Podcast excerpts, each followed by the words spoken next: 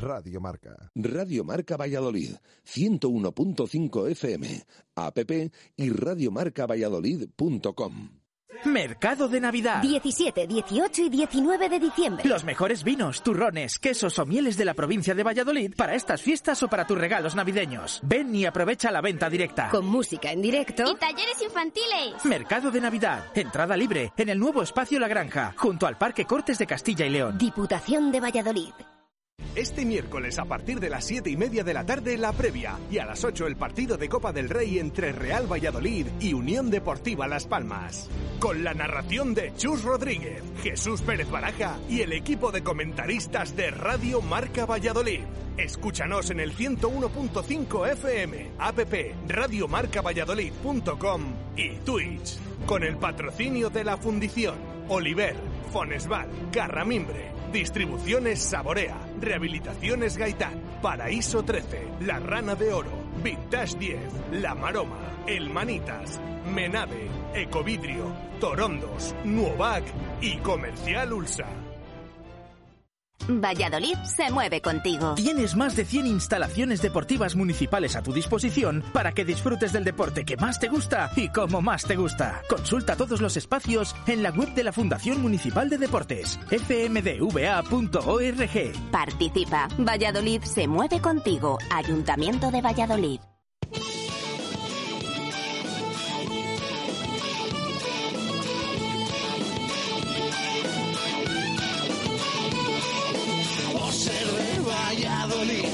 Soy un celta corto. Por ser de Valladolid, Pucela no es poco. Por ser de Valladolid, deporte en mis venas. Por ser de Valladolid, no hay años sin penas. Por ser de Valladolid, pingüino en invierno. Por ser de Valladolid, voy al Pepe Rojo. Por ser de Valladolid, balonmano es huerta. Por ser de Valladolid, el frío no es problema. Por ser de Valladolid, Lalo es leyenda. Por ser de Valladolid, blanco y violeta. Por ser de Valladolid, agua pucela. Directo Marca Valladolid desde la Fundición. Chus Rodríguez.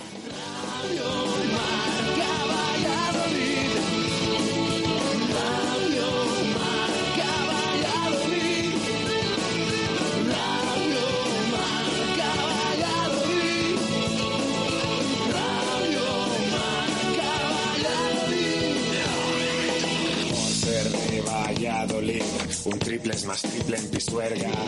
Por ser de Valladolid, Copa de la Liga. Por ser de Valladolid, soy del chami del quesos. Por ser de Valladolid, el deporte es esto. Por ser de Valladolid, se sufre hasta el 90. Por ser de Valladolid, las chicas también juegan.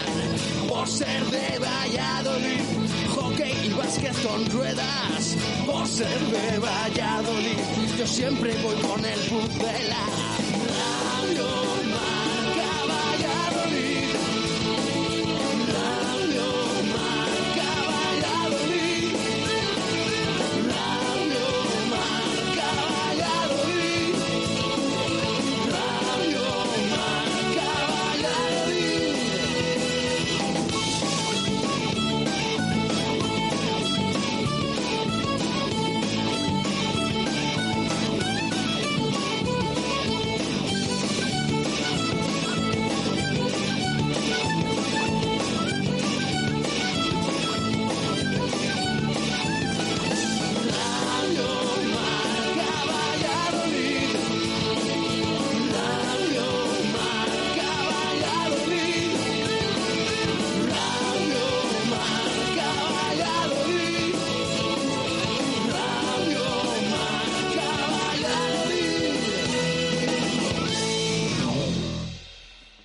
Y minutos de la tarde, ¿qué tal? Muy buenas. Bienvenidos a este directo Marca Valladolid de lunes 13 de diciembre de 2021, encarando ya recta final del año, encarando también recta final de la primera vuelta en la segunda división eh, del fútbol español con victoria ayer del Real Valladolid en esa vigésima jornada que afrontaba el equipo frente al Real Oviedo en el estadio José Zorrilla, en un partido del que habíamos hablado muy poco durante la semana.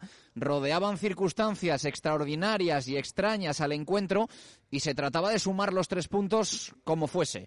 No era un partido quizá para eh, muchas frivolidades, no era un partido para lucirse y sí para competir y para sacarlo adelante, porque era una jornada en la que se podían recortar puntos al ascenso directo. Eh, ha sido una jornada en la que han pinchado varios conjuntos de, de, zona alta y era una jornada para mantener el pulso y para meterse de lleno en la pomada y parece que el Real Valladolid va a cerrar el año natural y la primera vuelta metido de lleno en la pelea de momento por la segunda plaza de esta Liga Smartbank, porque la primera tiene dueño y señor, al menos a día de hoy, y es la Unión Deportiva Almería, que pese a que tuvo ahí, eh, bueno, pues un amago de de no estar tan fuerte como en meses anteriores, eh, ha vuelto a ganar, además de forma contundente, y está con una puntuación pues que, que, todo hace indicar que le van a ir bien las cosas, que le van a ir bien las cosas, a la espera ya decimos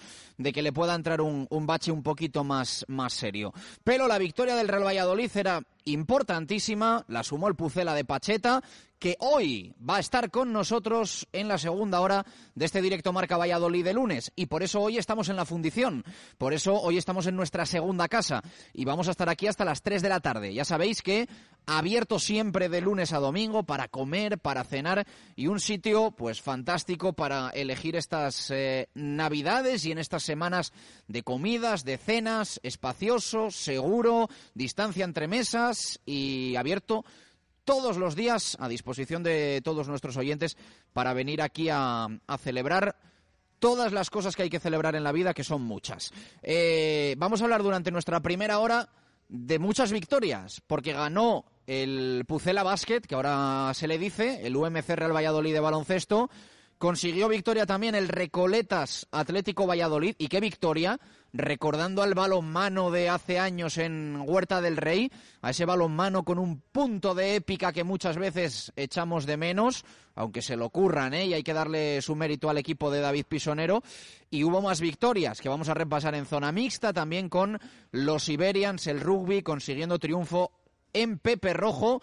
Ganaban la semana pasada y han ganado también este fin de semana, esperando ya las semifinales que se disputarán dentro de unos meses. Ahora lo que toca es recuperar dinámica de liga, ya que el próximo fin de semana va a regresar la división de honor de, de rugby. Así que tenemos que contar muchas victorias y tenemos que contar buenas noticias. Y siempre que hay victoria del Real Valladolid, Jesús Pérez Baraja saluda con intensidad y saluda sobre todo con felicidad. Baraja, ¿qué tal? Buenas tardes, ¿cómo estamos? Buenas tardes. Y es un placer estar. Hoy te ha quedado un poquito. Sí. Te ha quedado un poco Juan Carlos Alonso. sería más, homenaje al árbitro. Ese sería más. Buenas tardes. Es, es, diferente. Yo digo buenas tardes. Que venimos de victoria. Hay mucho que analizar. No fue la mejor versión del Real Valladolid, pero bueno, tres puntos al fin y al cabo. Cuando se gana, lo digo pues en este caso también. Cuando hemos perdido pues eh, se juegue como se juegue no lo digo. Así que sí son buenas tardes porque consiguió tres puntos el Pucela. Y esto es como lo de los árbitros. Eh, puede ganar el Real Valladolid y podemos hablar también de una actuación arbitral discreta eh, por ser un poco fino y elegante. Pero es verdad que el árbitro nuevamente vuelve a no convencer a Pacheta, luego le preguntaremos a partir de las dos aquí con nosotros en la fundición y al menos a mí el arbitraje de López Toca en la tarde de ayer en Zorrilla no me gustó, lo tengo que decir. Que por cierto era el árbitro de Ponferrada. Mm, recordemos también eh, Creo otro que le ha partido pitado polémico. ya eh, tres penaltis en contra del Real Valladolid en lo que va de temporada. Pues eh, bueno, mm, sí, fíjate, al final lo que estamos hablando también del nivel de, de la segunda división, lo hablábamos también ayer en el postpartido. El nivel de los arbitrajes se nota bastante. Sí, ha habido. Y yo he sido el primero, ojo, yo he sido el primero a quien decir que esos penaltitos que decíamos, para mí eran eh, todos o casi todos los que le han pitado al Real Valladolid. El problema es los que no le han pitado, o por ejemplo, el arbitraje de, ayer, que en este tipo de, jugadas continuas, y no hablo de las amarillas, ojo, ¿eh? no hablo de las amarillas para el Real Valladolid, porque creo que eso fue consecuencia precisamente de que el equipo no se encontró cómodo en ningún momento. Llegaba tarde a las jugadas, tuvo que hacer faltas continuamente y un equipo en el que no es habitual tanta, tanto corte de, eh, tanta interrupción mm, en los partidos, pues eh, lo notó, de hecho, en esas amarillas que, que vieron. Pero tema de los penaltis y sobre todo, creo que ahora sí, luego lo hablaremos con el técnico, pero es verdad que, que no lleve uno a favor el Real Valladolid siempre suele, suele llamar la atención, pero es que cada vez estamos viendo más posibles penaltis que pueden pitar perfectamente y que no han pitado ninguno a favor del Pucela. Sí, el de Copa del Rey contra el Marchamalo, que precisamente era el que no era, o que eh, todos más o menos estuvimos de acuerdo en que, en que no, no lo parecía. Pero ha habido unos cuantos, volvemos ayer al partido también, uno que hubo en la primera parte sobre Tony, y aparte también los que le pitan en contra al Pucela, que ya son unos cuantos, es el equipo que más penaltis le han pitado y aparte el que menos le han, le han pitado. Entonces, pues llama la atención dentro de que hay jugadas y jugadas y se puede analizar la, la situación y las actuaciones arbitrales, pero para mí ayer el árbitro no estuvo bien. Bueno, pues el tema arbitral será una de las eh, preguntas eh, y temas que sacaremos aquí en la fundición para Pacheta, para el entrenador del Real Valladolid, que nos va a acompañar a partir de las 2, 2 y cuarto, ¿no? Vamos a tener a, Pacheta por aquí. Es la segunda vez que le entrevistamos. La primera es verdad que acababa de llegar al Real Valladolid, no habían pasado casi pues yo creo que ni 24, 48 horas de, su llegada a, a, Valladolid, poco más si acaso, y bueno, pues hoy vamos a tener la oportunidad, ya consumidas 20 jornadas de la Liga Smartbank, de charlar con el, con el técnico del Real Valladolid Club de Fútbol. Pues fíjate, la, última vez fue cuando llegó mediados de junio. Y es que ya ha pasado, parece que ha sido hace poco, pero ya ha pasado medio año. Estamos ya en diciembre, seis meses. Em, desde una entrevista a otra y hay mucho que analizar esta primera vuelta, que recuerden, termina el próximo fin de semana. Mm, termina esa primera vuelta, 21 jornadas, le falta jugar al Pucera, es verdad, dos partidos, el de Copa de este miércoles y el de Liga de, de San Sebastián del domingo, pero estamos a puntito de cerrar esta primera vuelta y hay muchas cosas que hablar con el míster del Real Valladolid, que habitualmente le escuchamos en todas esas ruedas de prensa eh, previas, eh, post partido, eh, que incluso en algunas ocasiones pues son bastante más amplias, pero bueno, siempre es interesante, por supuesto, después de esos seis meses de competición, o al menos desde su llegada, aterrizaje aquí en Valladolid, pues conocer de primera mano cómo está viendo el equipo y sobre todo muchos temas que hay que repasar, deportivos y no deportivos, pero por supuesto también sobre todo pues eh, la marcha del Real Valladolid en esta primera vuelta de competición que como digo está a punto de cerrar. Una y diecisiete minutos de la tarde. Nosotros pendientes de lo nuestro, pero ya sabéis que ha habido follón serio en el sorteo de la Champions. Eh, parece que va cobrando fuerza la posibilidad de que se repita Así que si hubiese cualquier novedad relevante, os lo contaremos también, aunque tengamos ahora la ventana de programación local. Pero si en algún momento, bueno, pues ese sorteo se repite, os contaríamos emparejamientos y demás, a la espera también de que se confirme en todo caso, pues la, la hora. Eh, Jesús Pérez de Baraja, partido de ayer, la victoria del Real Valladolid. ¿Convincente? ¿No convincente? ¿Coincides en que era un partido para ganar por entre comillas, que nadie nos malinterprete, por lo civil o por lo criminal después de una semana complicada, compleja y con ausencias en lo deportivo, puramente deportivo, relevantes e importantes como Roque Mesa o Gonzalo Plata? ¿Los echó de menos ayer el equipo? Para mí sí, para mí echo de menos sobre todo a Roque Mesa. A ver, eh, lo de Gonzalo Plata, pues hemos visto de lo que es capaz este jugador en el terreno de juego, los chispazos que tiene muchas veces y que te pueden resolver un partido, pero sobre todo yo vi falta de fluidez al, equipo. En el centro del campo eh, faltaba Roque Mesa. Eh, que Quique Pérez, que es la primera vez que juega ahí, que sí, que tampoco estamos diciendo que fuera un partido desastroso, pero se notó evidentemente la falta de, de Roque Mesa. Y, al final, pues es lo que vimos. Un Real Valladolid que estuvo incómodo durante casi todo el partido, que no generó las ocasiones que nos tiene acostumbrados, sobre todo en los partidos de casa, y que aún así supo aprovechar los errores que ya era hora, por cierto, de que la fortuna en alguna ocasión pues sonriera al Real Valladolid y en este caso pues eh, fueron también errores del Real Oviedo que falló un penalti en la segunda parte y que desde luego regaló ese segundo tanto como fue Joan Femenías, el portero del, eh, del Real Oviedo, a, Nacho Martínez en este caso. Eh, yo aquí siempre digo lo del tema del resultadismo, que para unos es una, dentro de la propia palabra, para unos es una cosa y para otros es otra. Bueno, para mí, eh, yo siempre lo he dicho, es quedarte o anteponer el resultado a, a lo visto. Y yo me mantengo. A mí dame los tres puntos de ayer independientemente de que el equipo estuviera bien o estuviera mal. Que no explicar a través de la victoria y tapar los, las carencias que tuvo ayer el equipo. No, en ese caso, eh, ayer eh, vimos eh, que el equipo ganó y creo que no estuvo en muchos momentos a, a la altura y que quizás no lo mereció. Eh, independientemente de que haya de que haya ganado. Entonces no fue un partido brillante, no fue el Real Valladolid que estamos acostumbrados a ver, eh, sobre todo en los partidos de, casa, pero aún así consiguió la victoria y también estoy de acuerdo con lo que decía ayer Pacheta, que ya era hora un poco de ganar también este tipo de partidos y el día del Ibiza eh, no te lo, o sea, te lo mereciste más que ningún día por las ocasiones creadas y no ganaste. Ayer pues posiblemente no te lo mereciste y terminaste ganando. Así que yo primero dame los tres puntos. Ahora hay mucho que analizar de lo que vimos ayer, claro. Eh, otra pregunta para Pacheta va a ser el cambio en la portería, porque eh, lo decíamos ayer también eh, durante el encuentro, la narración en marcador Pucela y en nuestro y en nuestro pospartido. al final todos pendientes de si Gonzalo Plata en el 11, si Gonzalo Plata en el banquillo, si Gonzalo Plata fuera de la convocatoria, fue lo tercero Gonzalo Plata fuera de la lista y los ojos eh, al ver eh, la lista nos fueron al ecuatoriano o a la ausencia del ecuatoriano y no al cambio de guardameta. Me ha puesto algo a que muchos ayer habían visto el 11 del Real Valladolid por redes sociales y demás, pero no se percataron hasta que no se sentaron en Zorrilla y arrancó el partido de que el portero era Jordi Masip y no Roberto Jiménez. Sí, fue un cambio sorprendente, mm, de lo cual también luego le preguntaremos al, técnico, a, Pacheta.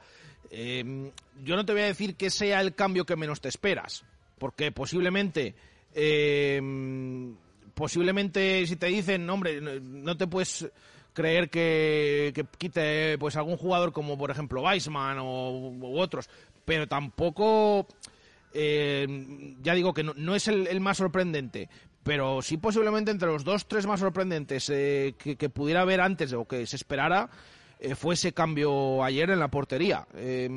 Roberto pasó al banquillo, entró Masip, la verdad que no tuvo un partido correcto, normal, ni tuvo grandes paradas porque tampoco el Real Oviedo pues exigió demasiado en cuanto a ocasiones se refiere eh, ni tampoco tuvo errores. De hecho, yo sí que le vi más seguro incluso en los balones por alto, eh, sobre todo en balones parados y demás, más que en otras etapas anteriores cuando, cuando ha jugado, pero sorprendente es ese, ese cambio que se quedara Roberto por muy mal que lo hubiera hecho en Huesca o en Amorebieta, por ejemplo, en Lezama, y que ayer jugara Masip y, y que también fuera partícipe de esa victoria 2-1 ante el Real Oviedo. ¿Lo que menos te gustó ayer del equipo? Lo que menos me gustó, pues eh, esa duda otra vez de que cuando faltan piezas clave el equipo se resiente. Y estamos hablando siempre de que es una gran plantilla, de las mejores de la categoría, pero es verdad que a la vez... yo creo que cada vez tenemos más claro que es un gran once titular cuando están los mejores. ¿eh? Eso es. Yo, no sé si esto nos lo comentaban ayer también, yo estoy cada vez más de acuerdo. ¿eh? O sea, ya creo que pasamos de gran plantilla a un gran once titular, posiblemente el mejor de la categoría, pero cuando te faltan piezas de ese once de gala... Mm. Que lo comentaba el otro día fuera de micro también con Paco Izquierdo, que nos decía, ah, ahora decís esto, que más o menos es la misma plantilla que el año pasado, y que yo ya os decía que a vosotros os parecía en primera división una fantástica plantilla, y os decía que tenía eh, sus carencias. Bueno, yo no sé si tanto con ese gran once, eh, pero sí lo reduzco a 14, 15, no sé si decir de 16, 17 jugadores, pero a partir de ahí, eh, pues tiene esta plantilla tiene muchas muchas carencias. Y si encima luego hay nombres, porque es que luego vemos los cambios, por ejemplo, que se hacen. Mm, y los jugadores que salen en muchas ocasiones, yo es que espero mucho más de ellos. Yo es que espero mucho más de Cristo González, que sale ayer y, parece que lleva todo el partido jugando, cuando precisamente tiene que ser al revés y que tiene que salir con ganas y tiene que salir, por mucho que no sea titular, a intentar quitar el puesto a los, a los dos que están jugando ahora. Que ojo, lo de Sergio León lo estamos comentando, tú lo comentabas partidos atrás. eh, está peor, está peor que en otros partidos. Que lo mismo, si eh, se apretara un poquito desde el banquillo por parte de Cristo González. Estoy de acuerdo. Eh, puede llegar un momento que se puede hacer con ese puesto de titular. Pero claro, le das unos minutos a Cristo González y ni se le ve, está lento en las jugadas que tiene, no está hábil con el balón. Pues hombre, pues llama más la atención. Si encima los jugadores que tienes, eh, te pueden dar ese plus no te lo dan, pues eh, evidentemente esa cifra se reduce a esos 16, 15, 14 o incluso ese gran 11 que decimos que tiene el Real Valladolid, pero que cuando faltan algunas piezas se resiente. Una y 25 minutos de la tarde. Eh, ya tenemos sorteo de la Europa League. Este no ha tenido incidentes con las eh, bolas, así que damos por hecho que los rivales de los equipos españoles van a ser el Dinamo para el Sevilla, el Leipzig para la Real Sociedad el Nápoles para el Barça y el Zenit para el Real Betis. Así que esos son los eh, cuatro equipos españoles que van a competir en lo que resta de Europa League y ya tenemos, como decimos, eh, los enfrentamientos para los conjuntos españoles. Una y 25 minutos de la tarde, vamos a hacer una parada, una pausa. Estamos en la fundición, vamos a estar hasta las 3 aquí en la avenida de Salamanca y en dos minutos seguimos comentando toda la resaca del Real Valladolid 2, Real Oviedo 1 y a partir de las 2 de la tarde, aquí en la fundición con nosotros en directo, el entrenador del Real Valladolid, Pacheta. Directo Marca Valladolid desde la fundición Chus Rodríguez. Mercado de Navidad. 17, 18 y 19 de diciembre. Los mejores vinos, turrones, quesos o mieles de la provincia de Valladolid para estas fiestas o para tus regalos navideños. Ven y aprovecha la venta directa. Con música en directo. Y talleres infantiles. Mercado de Navidad. Entrada libre en el nuevo espacio La Granja, junto al Parque Cortes de Castilla y León. Diputación de Valladolid. Llega el frío, pero en la fundición entramos en calor abiertos todos los días. Un espacio único en Valladolid ideal para grupos, celebraciones, amigos, familia, pareja o compañeros de trabajo. Menú diario, cocido los miércoles, sábados de Love Music y el mejor fútbol con las mejores cervezas. Parque infantil ya abierto, los mejores cumpleaños para que disfruten pequeños y mayores. Y todo junto a nuestra bolera Bowling Zul, La Fundición, Avenida de Salamanca. ¿Necesitas información eficaz para dar un impulso a tu negocio? Entra y regístrate en www.cajaruraldigital.com barra subvenciones guion ayudas. Ahí encontrarás una herramienta gratuita con acceso a los fondos COVID y a todas las ayudas y subvenciones a través de nuestra asesoría especializada, con la garantía y solvencia de Caja Rural de Zamora, al lado de la gente y siempre con Valladolid. ¿Gastronomía y literatura en un solo libro? Así es el nuevo libro de relatos de En un lugar de la panza. 23 relatos cortos, incluidos los ganadores de 2021, que este año vienen acompañados de una guía con más de 100 restaurantes de Castilla y León, Asturias y Cantabria, recomendados por su especialidad más notable. Literatura y buena gastronomía en un auténtico libro para el viajero gastrónomo. Tercera edición ya a la venta en la tienda online de www.enunlugardelapanza.es. ¿Sabes quién te ofrece los mejores coches seminuevos de particulares nacionales con precios no condicionados a financiación? Pues ¿quién va a ser? Más Automoción. Vehículos desde 3.000 euros o 60 euros al mes sin entrada y hasta 3 años de garantía. Más Automoción, con talleres propios y dos plantas llenas de vehículos en Forja 10, Polígono de Argales y en masautomoción.com. Bricomart Valladolid estrena compra online, pensado para tus proyectos de construcción y reforma. Haz tu pedido ahora en bricomart.es y te lo enviamos en solo 24 horas con el transporte que necesitas para productos pesados y voluminosos o recógelo en el almacén en solo dos horas, más cerca de tus obras. Bricomart. Las furgonetas de Alfonso, donde están las mejores furgonetas y a los mejores precios. Nos encontrarás en lasfurgonetasdealfonso.com o en la calle Forja 10 en el polígono de Argales. Las furgonetas de Alfonso. ¡Felices fiestas! Mercado de Navidad. 17, 18 y 19 de diciembre. Los mejores vinos, turrones, quesos o mieles de la provincia de Valladolid para estas fiestas o para tus regalos navideños. Ven y aprovecha la venta directa. Con música en directo. Y talleres infantiles. Mercado de Navidad. Entrada libre en el nuevo espacio La Granja, junto al Parque Cortes de Castilla y León. Diputación de Valladolid. Directo Marca Valladolid desde la fundición. Chus Rodríguez. Pues continuamos en este directo marca Valladolid de lunes, en el que nada nos vamos a pasar por nuestra zona mixta habitual, por el básquet con victoria, con el balonmano con victoria también para el Recoletas Atlético Valladolid. Por cierto, Estad pendientes estos próximos días, tanto a nuestro programa como a nuestras redes sociales, porque eh, de aquí al próximo viernes vamos a sortear eh, tres cestas eh, con alimentos de Valladolid, porque lo acabáis de escuchar. El próximo viernes, sábado y domingo se celebra el mercado de Navidad en el espacio de la granja con la amplia representación de diferentes productores de la marca Alimentos de Valladolid y vamos a sortear una cesta espectacular de alimentos de Valladolid entre todos nuestros oyentes, entre todos los que participen con eh, productos de eh, Bodegas Muzi, Bamba Nuts, eh, Mi Elegante, Sinforiano, Cooperativa Cigales, Oligueva, Oliduero, Viñas Murillo, eh, Bebel Vines y Palacio de Bornos. Así que la cesta tiene una pinta para ganarla y tenerla en casa estas Navidades espectacular. Y no obstante, eh, hay que pasarse por la feria de Navidad de alimentos de Valladolid, por ese mercado de Navidad, viernes, sábado o domingo en el espacio La Granja. Eh, han celebrado ya unas cuantas desde el pasado mes de septiembre, eh, además de Vaya Queso, la primera, que sirvió un poco para tantear eh, a los vallisoletanos y ha sido un éxito rotundo. Así que en apenas tres meses, la tercera feria que organiza Alimentos de Valladolid, viernes, sábado y domingo en el Palacio, en el espacio La Granja. Eh, Jesús Pérez de Baraja, ay, ya estabas tú poniendo sonrisa picarona con esa cesta de alimentos de Sí, Valladolid. ¿eh? Pero bueno, es para los oyentes. Es para los oyentes. No tengas ninguna duda. Por eso, por eso te digo que, que hay que acostumbrarse a eso. Yo ya pedí ayer a ver Hay si... que acostumbrarse a mirar y no tocar. Eso es, eso es.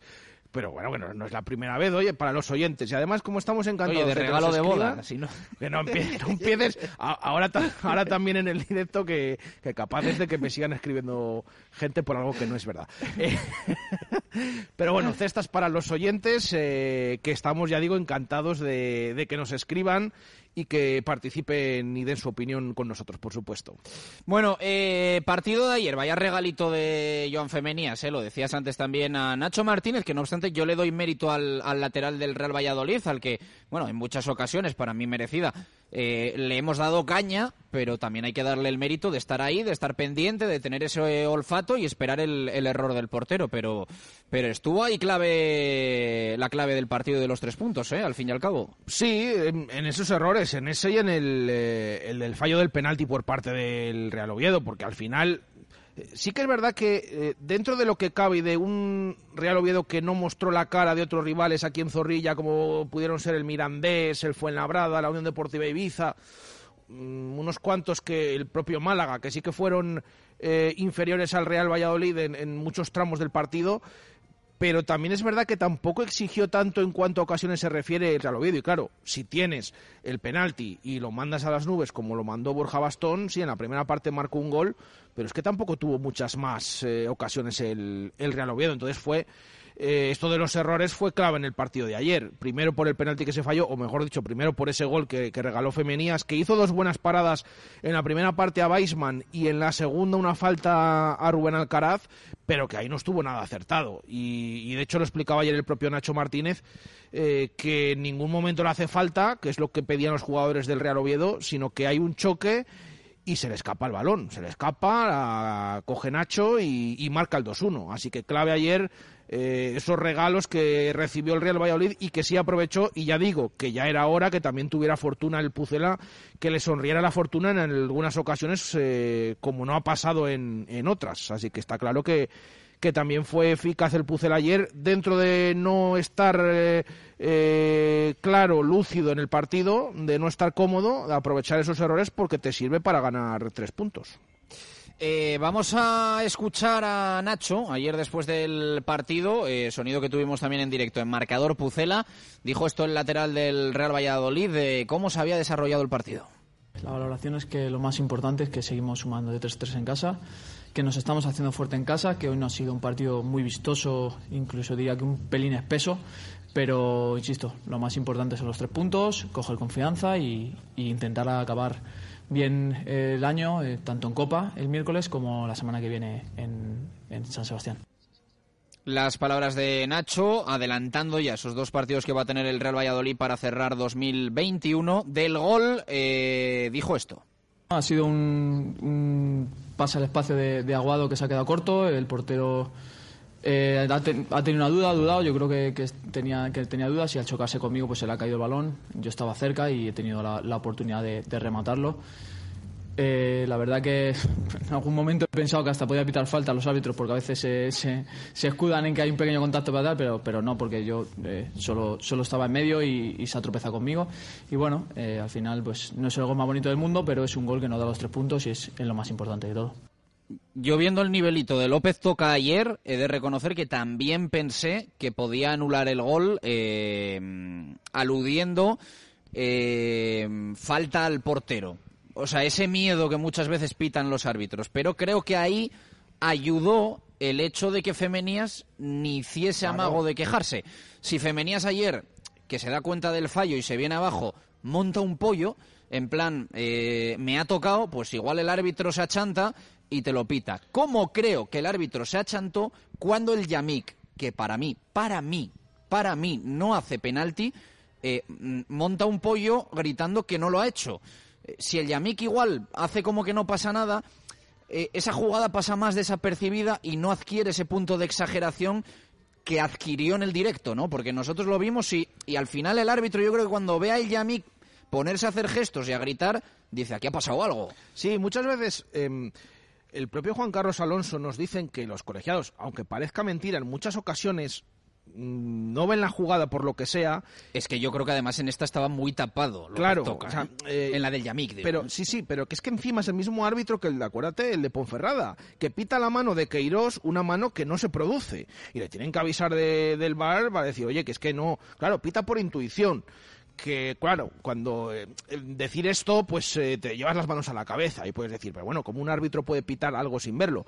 Eh, pero claro, la cosa es si no lo ve, pues em, tiene dudas. Pero fíjate que incluso en el 1-0, que había dudas y se estuvo revisando la jugada por posible fuera de juego. Luego ves la repetición, el gol de Weisman, estamos hablando de chilena, después del córner que se ha caguado y que prolonga, parece que prolonga Sergio León, Ves la repetición luego y parece, parece claro que el que la toca es el defensa del Real Oviedo. Entonces, eh, ahí ya no hay dudas de ver si están fuera de juego o no, porque directamente no le va de un compañero, como podría ser Sergio León. En ese, en ese espacio de tiempo en el que precisamente eh, se está revisando la jugada, es el propio árbitro el que le pide calma a los jugadores del Real Oviedo para que no saquen es decir, que tenía prisa el Real Oviedo. O sea, ya solo por las reacciones de los jugadores, sabes perfectamente, y los jugadores del Oviedo sabían perfectamente, que el que la toca es uno de los suyos y que ahí no hay nada que rascar. Y lo mismo en esta jugada. Eh, ¿Cuántas veces hemos visto en el leve toque, contacto con un portero que se señale falta? Pues la mayoría de las veces, incluso a veces de forma injustificada, porque no hay absolutamente nada es que ayer ya con la reacción de los jugadores del Oviedo y del propio Femenías eh, queda claro que es que no hay absolutamente nada y que como decía Nacho es un simple choque entre los dos. Y Nacho decía esto de otras cuestiones arbitrales, el penalti no pitado a Tony Villa y el penalti sí pitado a Yaguatel Yamik. Eh, bueno, yo imágenes no he visto todavía, en directo te puedo dar mis, impresiones. Eh, la impresión de, de, Tony es que en principio se tropieza y luego le hace penalti, penaltito, de, los clásicos que hablamos penaltito. Una vez te lo pidan, otros no. El árbitro no, no ha querido entrar en ello y el segundo, el que nos han pitado en contra, para mí Yamik entra, entra bien, entra limpio, toca el balón, a lo mejor parece lo más ventajista, ¿no? Eh, partir hacia nuestro lado, pero es lo que me ha parecido. Toca el balón, lo único que puede determinar el árbitro es que, es que va con mucha fuerza, pero claro, es que en el área últimamente los defensas tenemos que estar eh, mirando al límite, porque en cualquier acción de esta, que, quieres llegar y llegas y tocas el balón y te pitan penalti, pues eh, lógicamente al final lo que va, lo que va a propiciar es que encojamos mucho el pie y que, y que no podamos incluso meter el pie. Al final hay una conclusión, es que en las dudosas eh, al rival se le pitan esos penaltis y en las dudosas al Real Valladolid no se los pitan. Es decir, yo no veo una abismal diferencia en las jugadas de, del Yamik y de, y de Tony. De hecho, a ti lo del Yamik no te parece y lo de Tony sí te parece. Sí, sí, sí. A ver, yo he visto una repetición solo, pero me parece que le, que le derriba claramente. Por mucho que podamos decir que, que si hay contacto con el balón. Esto de, de que haya contacto con el balón es que no tiene, porque haya contacto no tiene por qué luego no ser penalti. Lo mismo te llevas el balón y te llevas al jugador por delante. Lo del Yamik directamente es que, es que no me parece que haya es que de hecho la caída es antinatural, la del jugador Yo, del Real yo Oviedo. creo, mi opinión, eh, hay un golpeo de balón entre los dos pies y el jugador del Real Oviedo aguanta el pie y cuando el balón ya no está, lo engancha con la pierna del Yamik y se Sí. va al suelo. Es lo que yo veo en la repetición. sí, es verdad que la la toma, caída. la toma es mejorable, ¿eh? la toma que vemos en la tele. Pero a mí me parece que el jugador del Real Oviedo es muy listo y lo que hace es aguantar el pie para terminar provocando un impacto con el pie del Yamik. Mi opinión. ¿eh? Sí, sí, sí, estoy totalmente de acuerdo. Y de hecho es que luego, como digo, exagera la caída y ya cuando ve ese contacto, pues eh, se termina tirando, porque es que es así, es que no es natural esa caída. En el caso del penalti de Tony, hombre, yo creo que puede haber dudas. Yo lo he visto repetido varias veces, aunque sea la misma repetición. Y a mí me parece que le derriba, que le derriba claramente y que por lo tanto es penalti. Eh, pero es que estoy de acuerdo con esto de, los árbitros. Estamos diciendo que no nos han pitado penaltis tan claros como puede ser el que le hicieron a Sergio León contra el Málaga, eh, pero es que en las jugadas dudosas tampoco. Que seguramente nos estarán, bueno, si nos están escuchando, nos estuvieran escuchando en marcha mal o les llega este audio, se acuerdan del penalti y dice, hombre, es que Es la precisamente- excepción, es la claro, excepción. Claro, pero, pero que es que en Liga es- está siendo así continuamente. Y es que eh, ya los datos de por sí eh, son un poco a ver, no, estoy- no quiero decir la palabra extraños o raros, pero que ya te llaman la atención que un equipo como el Real Valladolid, que encima está en la zona alta, que genera lo que genera en ataque, que lleve cero penaltis a favor y que sea el que más penaltis en contra lleve. Que yo he defendido y lo sigo diciendo que, que si son lo son. que lo son. O sea esto Pero- de penalti o sea que me parece que los que les han pitado al Real Valladolid igual que las amarillas ayer son y hay que pitarlos. El problema es al contrario y en el área contraria y que en esas jugadas dudosas ni y ni siquiera en alguna clara como la del día del Málaga es que no te han pitado ni uno. Entonces eh, es- yo lo que no entiendo absolutamente y lo que estamos viendo que, que este año no hay manera de que se encauce y ya sobre todo aparte de por el nivel de arbitrajes en segunda división por lo que vimos ayer también como cómo se llevan muchas veces los partidos por parte de los colegiados Una y 41 minutos de la tarde, directo Marca Valladolid de lunes. Eh, vamos a hacer parada a la vuelta. eh, hacemos un pause en el fútbol que vamos a recuperar a partir de las 2 con Pacheta en la fundición para esta entrevista que vamos a llevar a cabo hasta las 3 de la tarde, pasadas las 2. Y en nada, eh, lo del balonmano, lo de zona mixta y lo del básquet, con un montón de victorias que contar en el día de hoy. Directo Marca Valladolid desde la fundición. Chus Rodríguez. Descubre el nuevo Toyota híbrido enchufable más rápido y potente de todos los tiempos. El Toyota RAV4 Plug-in con 306 caballos, tracción 4x4 y 70 kilómetros de autonomía eléctrica. La más alta de cualquier sub híbrido enchufable. ¿A qué estás esperando? Ven a Toyota Valladolid y pruébalo. Toyota RAV4 Plug-in. Cuando lo diferente es extraordinario. Mercado de Navidad. 17, 18 y 19 de diciembre. Los mejores vinos, turrones, quesos o mieles de la provincia de Valladolid para estas fiestas o para tus regalos navideños. Ven y aprovecha la venta directa. Con música en directo. Y talleres infantiles. Mercado de Navidad. Entrada libre en el nuevo espacio La Granja, junto al Parque Cortes de Castilla y León. Diputación de Valladolid. No le cuentes a nadie que en el centro de Valladolid no todos los sitios son iguales. Belmondo Kitchen, donde todo es especial. Nuestra cocina, nuestra terraza, nuestras copas. Belmondo, en Plaza Martí y Monceau. Belmondo, el centro de todo. Estas navidades vuelven las comidas y cenas de empresa, amigos y familia. Y en el lagar de Venancio te esperamos con la mejor carne, nuestro pulpo a la brasa y los pescados más frescos. Consulta menús navideños y reserva ya para las fechas más especiales del año. El lagar de Venancio, calle Traductores, junto a Michelin, 983 33 43 44. Para elegir un buen vino, se acabaron los pasillos interminables o los nombres impronunciables. Yo elijo Emina, porque me ofrecen un vino para cada ocasión, blancos, rosados o tintos, con los que acierto seguro. El vino no tiene que ser complicado. Yo lo tengo claro. Yo elijo Bodegas Emina. ¿Hace tiempo que no encuentras lo que buscas? Vintage 10, un nuevo lugar con una cocina que te sorprenderá. Taco de carne mechada, hamburguesas de buey y muchos más platos que te harán chuparte los dedos. Vintage 10, un espacio donde harás amigos nada más llegar y del que te costará marcharte. Vintage 10, Severo 8 a 10 en Arroyo de la Encomienda. Mercado de Navidad. 17, 18 y 19 de diciembre. Los mejores vinos, turrones, quesos o mieles de la provincia de Valladolid para estas fiestas o para tus regalos navideños. Ven y aprovecha la venta directa. Con música en directo. Y talleres infantiles. Mercado de Navidad. Entrada libre en el nuevo espacio La Granja, junto al Parque Cortes de Castilla y León. Diputación de Valladolid. De lo dulce y lo artesano nace Clauval, una empresa vallisoletana, joven y de tradición familiar, con pasión por los sabores de antes. Garrapiñados, tejas, obleas, barquillos, cocadas, rosquillas. Encuéntranos en el mercado navideño de la Plaza Mayor de Valladolid y llévate nuestros productos a casa o regálalos en estas fechas especiales. www.clauvalartesanos.es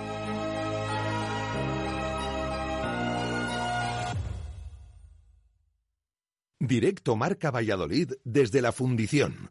Chus Rodríguez.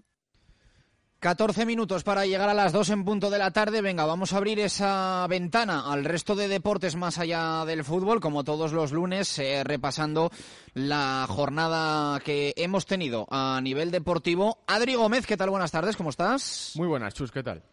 Bueno, pues preparado para contarnos eh, un montón de cosas eh, y vamos a arrancar con el hockey, ¿no? Con el CPLV que acostumbra a darnos alegrías. Sí, y otra semana más nos ha dado alegrías porque los dos equipos vallisoletanos volvieron con victoria a Cantera, que el sábado fue una buena tarde para Caja Rural Valladolid y Munia Panteras, que consiguieron dos, dos triunfos que les permiten mantener el liderato en sus respectivas ligas. El Munia Panteras ganó 2-0 al CPC Villarreal, colista de la Liga Elite Femenina, con goles de Jimena Díez y Ana Sierra. Fue un partido en el que los de Andrés Portero solo se pudieron ir con 10 jugadoras porque no tenían más para este compromiso y por su parte los de Olmorcilla sufrieron bastante más, ya que los valencianos vendieron cara su derrota, los vallisoletanos se pusieron 2-0, pero el Playas de Oropesa consiguió empatar y un gol psicológico antes del descanso hizo que el CPLV fuera por el cuarto y lo consiguiera, aunque el séptimo clasificado recortó distancias en los instantes finales. Este triunfo hace que el Caja Rural tenga cinco puntos de ventaja sobre su máximo perseguidor. Más cosas. Eh, Adri, hablamos también de los Iberians con eh, segunda victoria consecutiva en Pepe Rojo y creo que consecutivas son ya tres o incluso cuatro. Sí, son cuatro victorias consecutivas después de esas dos primeras derrotas en los primeros encuentros y Castilla y León Iberians ha vuelto a ganar y a aplastar a su rival. Esta vez la apabullante victoria por 53-3 fue ante Brussels Devils. Con ello concluyó así la primera fase de la Rugby Europe Super Cup. El triunfo se cosechó en parte gracias a una salida en tromba en la segunda parte, aunque Iberians dominó desde el principio hasta el final. Los de Miguelón esperan desde ya el rival para la semifinal que disputarán en abril. Este oponente saldrá de, eh, entre Black Lion o Tel Aviv Heat. El que termine primero en ese grupo se enfrentará a Castilla y León Iberians. Pues reseñado queda. Eh, lo del Parque Sol, bueno, esas victorias ahí aisladas parece que fue un espejismo, ¿no? El equipo vuelve a, vuelve a atascarse en Reto Iberdrola. Sí, no tiene buena pinta porque el Parque Sol volvió a disputar una jornada de la Liga Reto Iberdrola y el decimotercer partido del equipo vallisoletano en esta competición acabó con derrota 0-3 ante el Dux Logroño. El cuadro de Santiago García no consiguió mandar la mala racha y ya son cuatro derrotas consecutivas. La permanencia se encuentra ya a ocho puntos y cada vez está más difícil que el conjunto naranja se quede en esta competición. Tras este encuentro hay parón hasta el 9 de enero cuando se enfrentarán al Atlético de Madrid B. Eh, te despido comentando Reto Solidario, el cual vamos a ampliar mañana, pero hoy brevemente adelantamos. Sí, esta mañana se ha presentado en las instalaciones de Comercial Ursa el evento deportivo solidario 24 horas corriendo, que servirá para recaudar fondos para la Asociación Española contra el Cáncer. Este reto 24 horas contra el cáncer dará comienzo el próximo 18 de diciembre a la una de la tarde en la pista del complejo Ciudad Deportiva de Valladolid, situado en la carretera Renedo, y finalizará el domingo también a la una de la tarde en el mismo lugar. La dinámica consistirá en inscribirse en la web de Rumba Sport como si se tratara de otra carrera más, aportando un mínimo de 5 euros y eligiendo un tramo horario de media hora en cualquier espacio de esas 24 horas disponibles. También uno se podrá apuntar a la media hora y comunicar a la organización su intención de hacer más tiempo sin límite del mismo, que no sea otro entre las propias 24 horas. Estarán abiertas todas las instalaciones durante ese periodo y se puede apuntar cualquier persona, ya que no es una prueba competitiva, sino participativa. Mañana ampliamos. Adri, gracias. Un abrazo. A vosotros. Esta mañana. Por cierto, que se va a, eh, repetir eh, finalmente el sorteo de la Champions, es oficial y va a ser a partir de las 3 de la tarde. Así que de 2 a 3 escucháis a Pacheta en directo Marca Valladolid y ya después la Champions y, lo que queráis. Eh, 11 minutos para las dos, eh, Recoletas y el balonmano. Recoletas inaugura la nueva unidad de obesidad, un servicio integral para conseguir una pérdida de peso segura, efectiva y saludable. Ofrecemos tratamientos completamente personalizados para ayudarte a conseguir el cambio que buscas en tu vida. Pide tu cita en el 983 10 71 70 o en gruporecoletas.com. Unidad de obesidad Recoletas. Pierde peso. Gana vida. Nueve minutos para llegar a las dos. Marco Antonio Méndez. Marco, ¿qué tal? Buenas tardes, ¿cómo estás? Hola, buenas y marcadas tardes. Bueno, intuyo que disfrutaste mucho, ¿no? El otro día en Huerta del Rey, recuperando un poco esa épica, bueno, pues ya casi de hace décadas, porque ya va pasando el tiempo de aquellos partidos grandiosos del, del balonmano Valladolid, con todo el respeto ¿eh? al proyecto del, del Atlético Valladolid, pero antes estábamos más acostumbrados a ver este, este tipo de, de grandísimas victorias como la que consiguió el, el Recoletas, ¿no? Sí, Sí, 37-36 fue el resultado final. 18 a 20 vencían los vallesanos del Granollers en el descanso y un segundo tiempo que se anotó el equipo de David Pisonero con 19-16. En realidad fue una victoria de mérito y, además también muy necesaria, por lo que comentábamos el pasado viernes, abriendo en un momento determinado el éxtasis final para que el público de Huerta del Rey disfrutara de una manera más que notable, que había además contribuido a todo ello. A mí me parece que fue un, partido de justicia, de fe, de esperanza y hasta de caridad, si se me permite. No sé quién fue aquel que dijo que la justicia se impartía no dando a todos lo mismo, sino según los merecimientos. Y aquí eh, hay que hacer notar cómo los merecimientos del Atlético Valladolid en Cuenca o en Nava o en Cangas de Morrazo se había dejado notar, pero no se había obtenido ningún fruto final o cuando más un empate. También de fe, porque unir un poco al hilo de lo que tú comentas, aquí se lucha como auténticos samuráis hasta el último momento trabajando y comprometiéndose por todo lo que ocurra en la cancha. Y de esperanza porque nada menos que nueve veces el equipo vallisoletano estuvo un gol por debajo y no lograba empatar. Sí lo hizo también en otras cuatro oportunidades. Y de caridad porque el Granollers, que es un equipo compacto, robusto, bien conjuntado, con jugadores experimentados, con dos internacionales ahora mismo en la llamada de este lunes de Jordi Rivera, como son Antonio García y Chema Márquez, tenía en el minuto 52 cuatro goles de ventaja, 29-33. Pero se vino abajo. Un parcial de 8 a 3 del Atlético permitió llegar a ese triunfo. Un triunfo con sufrimiento por aquello del éxtasis también compensado, puesto que unos instantes antes de la jugada pisonera clave de Pizarra, que ahora describo, hubo un lanzamiento desde nueve metros, desde siete metros, perdón, a cargo de Antonio García del Granollers, que sacó Geray Lamariano in extremis, respondiendo a los momentos decisivos que había protagonizado el cancerbero de Eibar. Pero luego llegó eh, la jugada clave en la que después de 38 segundos y 12 pases entre los jugadores del Atlético, fue rubricada precisamente por el más joven, el juvenil, que ya venimos diciendo día a día que pide paso a rajatabla, como es Pablo Herrero, para a tres segundos lanzar in extremis y anotar el gol de la victoria. Bueno, me ha encantado lo de cosas. Sí. Me ha encantado lo de jugada pisonera, eso me, me, ha, encantado. Vamos a escuchar al técnico del Recoletas Atlético Valladolid, la verdad es que ahí hay pues 40-50 eh, segundos finales espectaculares con la parada de la Mariano y, el gol que da la victoria al Recoletas Atlético Valladolid. Esto dijo el entrenador del eh, Recoletas. La verdad es que hemos visto un precioso espectáculo y hoy a los que nos gusta este deporte, yo creo que vemos un espectáculo, se define por sí mismo, ¿no? El espectáculo de hoy, porque nosotros siempre pensamos que este equipo, eh, con más de 27 goles, es muy difícil ganarle. No defendiendo bien es complicado ganarle, porque defienden bien, ellos tienen muchos recursos en ataque y al final a nosotros nos cuesta mucho atacarles. Y sin embargo, hoy a 30 y muchos goles somos capaces de ganarles, lo que quiere decir mucho de, de lo que es este deporte, ¿no? Pero bueno, es verdad que nos ha costado muchísimo, tenido que ajustar varios sistemas defensivos para soportar el partido. Todos han sido regulares, defensivamente no ha sido nuestro mejor partido, pero es verdad que hemos sacado petróleo de las situaciones de ataque poco a poco lo que vamos hablando. Las palabras de Pisonero. Escuchamos también a uno de los destacados, a Guillermo Fischer. Charlaba con Marco al final del partido.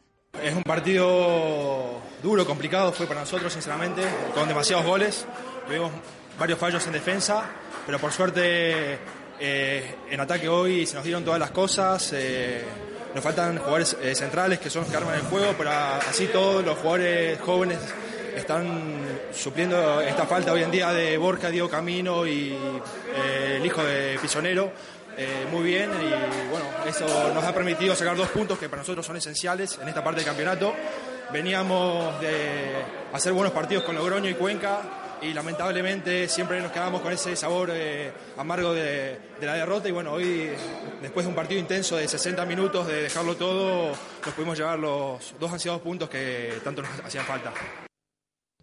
Y el último sonido de Jordi Rivera, el seleccionador nacional presente en Huerta del Rey, también atendió a Marco Antonio. Un partido muy igualado, muy intenso.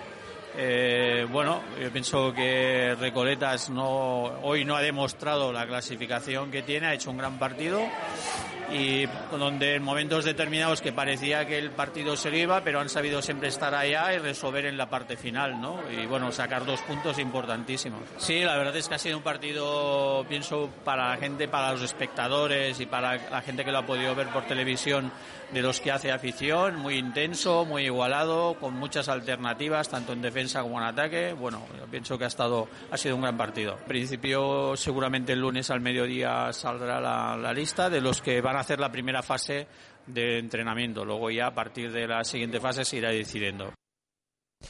Bueno, pues habrá tomado buena nota de lo que vio en Huerta del Rey el seleccionador nacional y que vaya apuntando ahí en su libreta, al menos apuntando en la libreta a Pablo Herrero. Quién sabe si en un futuro.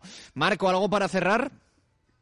Bueno, apuntó en la, en la libreta a Antonio García y a Chema Márquez, que están en la lista publicada hoy por la Federación Española, y cerramos diciendo que el equipo vallisoletano es ahora el duodécimo con 12 puntos, igual que Cuenca y Torrelavega, y tiene dos más que el Ademar, que está en promoción. ¿Quién lo diría? Un abrazo fuerte, Marco, gracias. Buenas y marcadas tardes. Una y 57 minutos de la tarde. En los próximos días iremos actualizando ¿eh? cómo está el balonmano vallisoletano, ya saben, con eh, Parada competitiva también para el Caja Rural Aula. Eh, dos minutos para llegar a las dos en punto de la tarde. Está aquí en la fundición con nosotros Alejandro de Grado para contarnos el básquet y la victoria del UMC Real Valladolid de baloncesto. Aunque cada vez escucho más esto de, de Pucela Básquet. Eh, de Grado, ¿qué tal? Buenas tardes, ¿cómo estás? ¿Qué tal, Chus? Buenas tardes. Y hablamos de victoria importante en el balonmano. Victoria también importante para los de Roberto, que yo creo que le refuerza mucho, ¿no? Al propio técnico y también al proyecto. A ambas partes, a ambas partes. Una victoria, como tú bien has dicho, muy importante del UMC Real Valladolid Baloncesto, 83-82 ante un Alicante que entró tarde al partido, también por mérito del equipo de Roberto González, que hizo un gran primer cuarto, acabando los primeros 10 minutos con un 26-15, de los cuales 12 puntos eran de un un Pippen, que no arrastró como en otras ocasiones un gran número de faltas, y eso hizo que Roberto pudo darle más minutos y entrar tanto en las rotaciones. En el segundo cuarto, Alicante equilibró la balanza, gracias en parte a un gran Matulionis con triples consecutivos y dejó el partido al descanso con todo por decidir, ya que la ventaja se redujo a 6, 47-41. Tras la reanudación, el Pucela Basket entró con esas ganas de la primera parte que se vio en el Wizzing y amplió su ventaja, 59-49. Sin embargo, un parcial de 2-10 colocó a los de García de victoria a tan solo dos puntos, 61-59. Y el último cuarto, si hablábamos en marcador Pucela de desfibriladores, no os quiero ni contar lo que sucedió el viernes en los últimos diez minutos. Arreones por parte de los locales y los visitantes con tiempos muertos incluidos dejaron el encuentro que pendía de un hilo y tanto fue así que un triple de Pitts a falta de un minuto y segundos dejaban a los visitantes con una victoria momentánea, 81-82. En esta ocasión, aunque los fantasmas sobrevolaron Pisuerga, la balanza se decantó a favor de los locales con una canasta de Wintering al contraataque que pilló descolocado a Alicante. Quedaba tiempo para una más, afortunadamente no entró y llegó la quinta victoria de los de Roberto González, que estoy seguro que, como tú bien has dicho, Chus, les darás ese empuje que necesita para colocarse en una zona de playoff que ya ha conseguido alcanzar, aunque esté fuera de ella. Escuchamos sonido de Roberto González, valoración del triunfo. Estamos encantados de poder dar una alegría a nuestro público que, que siempre está con nosotros y que siempre nos acompaña y que, y que está en las malas, pues hoy estamos, como os digo, todo el equipo encantado de haber podido ofrecer esta victoria. Además, por cómo ha sido, porque siempre cuando tiene tanta emoción al final, pues parece que uno sale todavía más contento que cuando va la cosa más tranquila.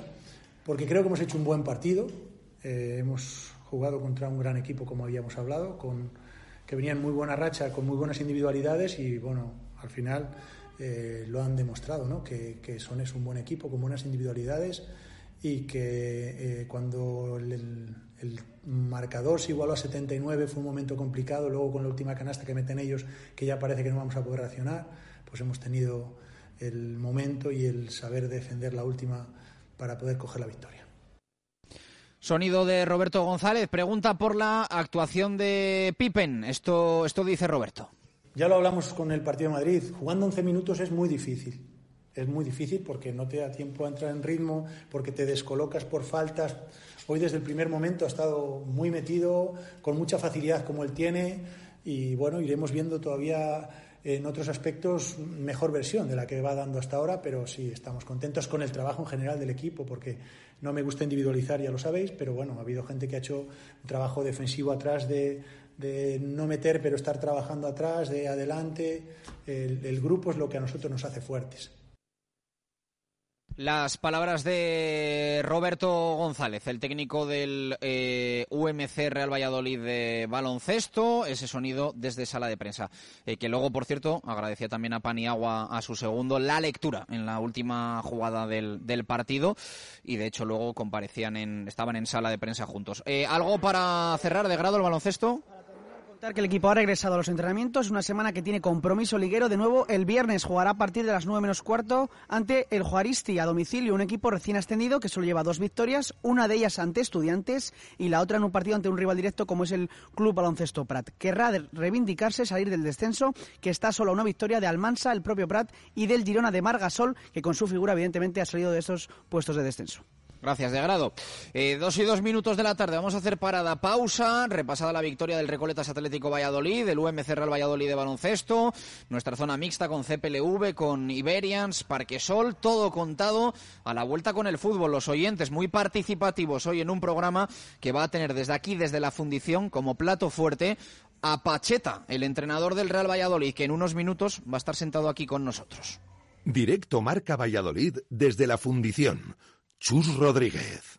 Mercado de Navidad. 17, 18 y 19 de diciembre. Los mejores vinos, turrones, quesos o mieles de la provincia de Valladolid para estas fiestas o para tus regalos navideños. Ven y aprovecha la venta directa. Con música en directo. Y talleres infantiles. Mercado de Navidad. Entrada libre en el nuevo espacio La Granja, junto al Parque Cortes de Castilla y León. Diputación de Valladolid. Todos hemos comido alguna vez cocido, pero no todos están igual. Si quieres probar un cocido que no te dejará indiferente, tienes que ir los jueves a Café Valladolid. Y si lo quieres otro día, encárganoslo y lo preparamos para ti. Ya sabes, los jueves el cocido en Valladolid. No te lo puedes perder. Café Valladolid, Avenida Medina del Campo 13, reserva en el 983 47 95 62. ¿Cuál es el plan que nunca falla en Valladolid? Unos bolos en Bowling Zul. Pícate con tus amigos, con tus compañeros de trabajo o con tu suegro. El buen ambiente y las risas están garantizadas. Abierto todos los días a partir de las 5 de la tarde. Estamos en la avenida de Salamanca 110, junto a la Fundición Bowling Zul. Radio Marca Valladolid informa. El próximo 22 de diciembre cesarán nuestras emisiones locales. Porque nos va a tocar el gordo de Navidad. El número 11.519 es nuestro número. Pídelo en La Rana de Oro, Administración de Lotería de Río Shopping. 11.519, el número que jugamos en Radio Marca Valladolid. Bricomart Valladolid estrena compra online, pensado para tus proyectos de construcción y reforma. Haz tu pedido ahora en bricomart.es y te lo enviamos en solo 24 horas con el transporte que necesitas para productos pesados y voluminosos o recógelo en el almacén en solo dos horas, más cerca de tus obras. Bricomart. Comercial Ulsa, tu tienda de suministros industriales en Valladolid, ahora con servicio de trabajos en altura y taller de rotulación, impresión, bordado y corte y grabado láser. Todo lo que te puedas imaginar lo podemos hacer. En todos los tamaños, en todos los soportes. Vinilos, vestuario laboral, pegatinas, vehículos, escaparates y mucho más. Particulares y empresas. Personalización 100%. Conócenos en calle Helio 7 en el polígono de San Cristóbal y en ulsa.es. Descubre la nueva Citan de Mercedes-Benz en versión furgón y tourer, compacta por fuera, pero espaciosa por dentro. Te sorprenderán sus soluciones de conectividad inteligentes, su seguridad, su alto confort y su gran espacio de carga.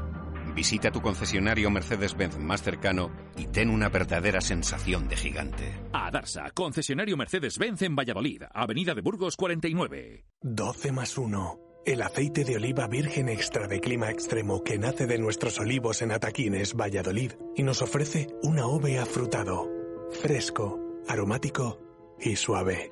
Regala o regálatelo en estas fechas especiales. El mejor de Castilla y León y uno de los 10 aceites de oliva virgen extra más saludables del mundo.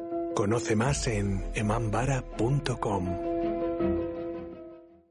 Directo Marca Valladolid desde la Fundición. Chus Rodríguez. Continuamos en la fundición en este programa de lunes. En nada, en minutos va a estar con nosotros el entrenador del Real Valladolid Pacheta para analizar toda la actualidad blanquivioleta que pasa en lo más inmediato por la victoria ayer frente al Real Oviedo en el estadio José Zorrilla. Jesús Pérez Baraja, hoy tenemos participación abierta, aunque no la hemos lanzado y no la, no la hemos recordado, pero bueno, ya los oyentes, un poco con la inercia del postpartido, los lunes siempre, siempre están muy activos. Sí, ya saben los oyentes que tenemos abiertos esos dos concursos, tanto el del titular Menade, eh, como el de los puntos verdes eh, Ecovidrio. El titular Menade nos lo pueden eh, enviar, bueno, luego ya a ver si lo podemos elegir hoy o, lo hacemos mañana, depende de, de la entrevista y demás, eh, que ya saben que hoy tenemos aquí en la fundición al entrenador del Real Valladolid, pero nos lo pueden eh, seguir enviando. Ese titular que resuma lo que vimos ayer en Zorrilla, victoria 2-1 del Real Valladolid ante el Real Oviedo seleccionaremos los que más nos gusten y de ahí saldrá ganador de botella Menade y aparte también buscamos los puntos verdes Ecovidrio. Nos tienes que enviar 3, 2 y 1, repartir esos puntos a los mejores jugadores del Real Valladolid ante eh, el Real Oviedo. Aquí seguro que tienes más eh, tiempo porque eh, tienes hasta mañana para enviar esos puntos y haremos esa clasificación y automáticamente entras en sorteo de mini glue de Ecovidrio.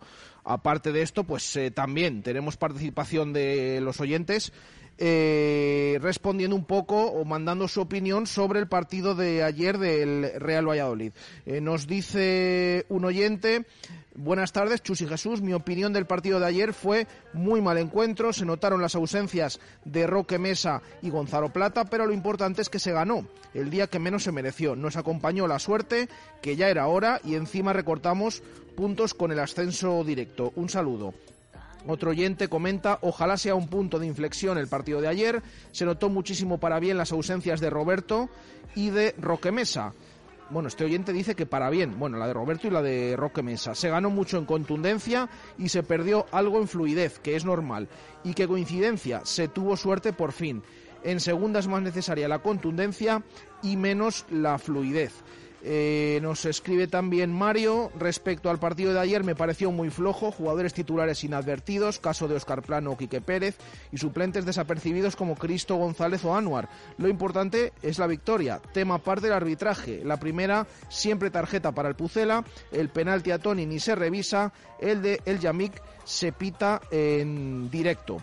Eh, más que nos llegan, eh, otro oyente dice el Pucela ayer hizo partido de campeón sin merecerlo, se lleva el encuentro solo falta a falta Solo falta que estos partidos también los haga fuera, perdón, y así poder subir directamente a primera, de donde nunca tuvimos que bajar. Em, otro oyente que nos escribe, eh, buenas tardes Radio Marca, soy Jero, mal partido, buen resultado. Me alegré de que saliera Masip por las cantadas de Roberto. De los árbitros, no sé qué pensar, es eh, vergonzoso y leemos una más, la de Rubén Mayo, que dice, respecto a la victoria de ayer, lo mejor es el resultado. Eh, aquí se trata de ganar y de sumar y se cumplió. La baja de Plata y Roque se notó muchísimo. No sé qué pensar, dice. Eh, piensa mal y acertarás, ¿no? Dice el, dice el dicho, ¿no? Sí, sí, tal cual. Dos y nueve minutos de la tarde. Vamos a escuchar audios de WhatsApp que nos han ido llegando. Podéis sumar el, el vuestro también, que no lo hemos anunciado en el arranque del programa. Saludos, Radio Marca, David Escudero. Zorrilla sinónimo de victoria, a pesar de un partido penoso. Desde el segundo uno jugaron andando, Lucas no lo entiendo. No cambiaron en ningún momento el ritmo, a pesar de los empates o de las jugadas de suerte. Así que mmm, contento por la victoria, pero muy decepcionado por el, por el partido que jugaron.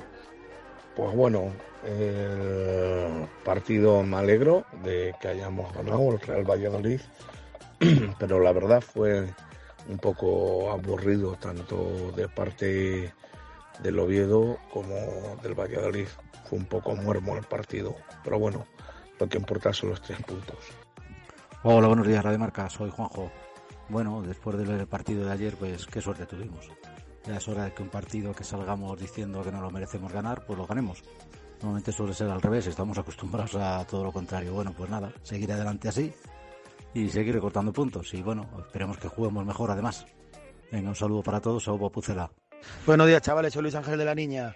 Pues el partido, la verdad que bastante flojo. Y lo que comentabais hace nada de Cristo es que parece que juega desganado. Pero bueno, lo importante es que los tres puntos se quedaron en casa y ahora refendarlo en San Sebastián. Otra cosa, la vida no es justa. Si no, ¿por qué no vais el miércoles a la fundición para que Jesús se pueda tomar su cocido? Ya le habéis fastidiado al muchacho. Buenas, Chus, buenas Radio Marca Buenas Baraja. Partido soporífero del Real Valladolid. ¿Por qué cuando marca el Real Valladolid el equipo se viene abajo? No lo entiendo. Si no es por el portero Jeremías, a lo mejor nos habíamos comido un punto. La opinión de los oyentes en este directo marca Valladolid de lunes. Vamos a hacer una pausa. Ya está por aquí el entrenador del reloj Valladolid, Pacheta. Así que en dos minutos con él hasta las 3 de la tarde. Directo marca Valladolid desde la fundición. Chus Rodríguez. Mercado de Navidad. 17, 18 y 19 de diciembre. Los mejores vinos, turrones, quesos o mieles de la provincia de Valladolid para estas fiestas o para tus regalos navideños. Ven y aprovecha la venta directa. Con música en directo. Y talleres infantiles. Mercado de Navidad. Entrada libre en el nuevo espacio La Granja, junto al Parque Cortes de Castilla y León. Diputación de Valladolid.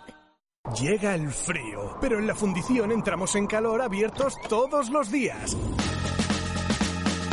Un espacio único en Valladolid ideal para grupos, celebraciones, amigos, familia, pareja o compañeros de trabajo. Menú diario, cocido los miércoles, sábados de Love Music y el mejor fútbol con las mejores cervezas. Parque infantil ya abierto, los mejores cumpleaños para que disfruten pequeños y mayores. Y todo junto a nuestra bolera Bowling Zul, La Fundición, Avenida de Salamanca.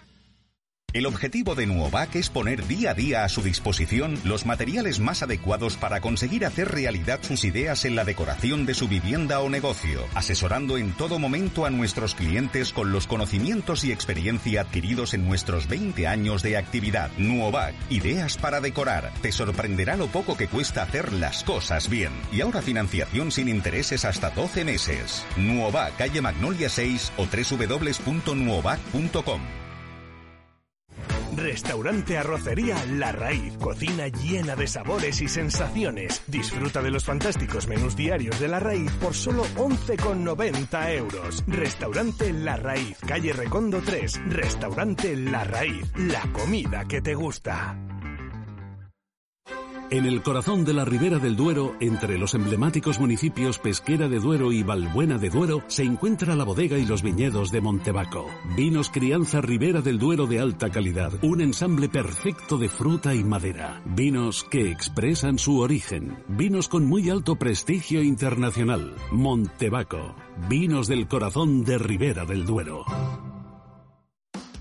En Mundo Industria ya hemos cumplido 30 años siendo tu almacén diario y lo vamos a celebrar con las ofertas más especiales. Mundo Industria, especialistas en fijación y soportación. Mundo Industria, los mejores precios en primeras marcas de herramientas y siempre dando soluciones a los montajes más complicados. Mundo Industria, 30 años ofreciendo lo mejor a nuestros clientes. Mundo Industria, Polígono San Cristóbal, calle Aluminio 20 o mundoindustria.com.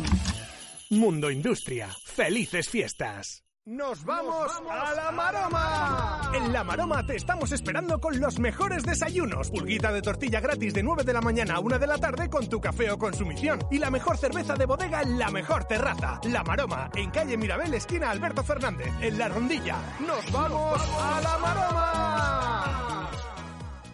La reina indiscutible en el mundo del vino es Munia, de bodegas Viñaguareña. Un tinto de la denominación de origen toro con el que cada ocasión es especial. Munia, el vino del que todos hablan. Elaborados con una uva noble, de gran figura y muy aromática, siempre son el estandarte de la calidad y han sido galardonados en grandes eventos internacionales. Visítanos en www.vinotoro.com.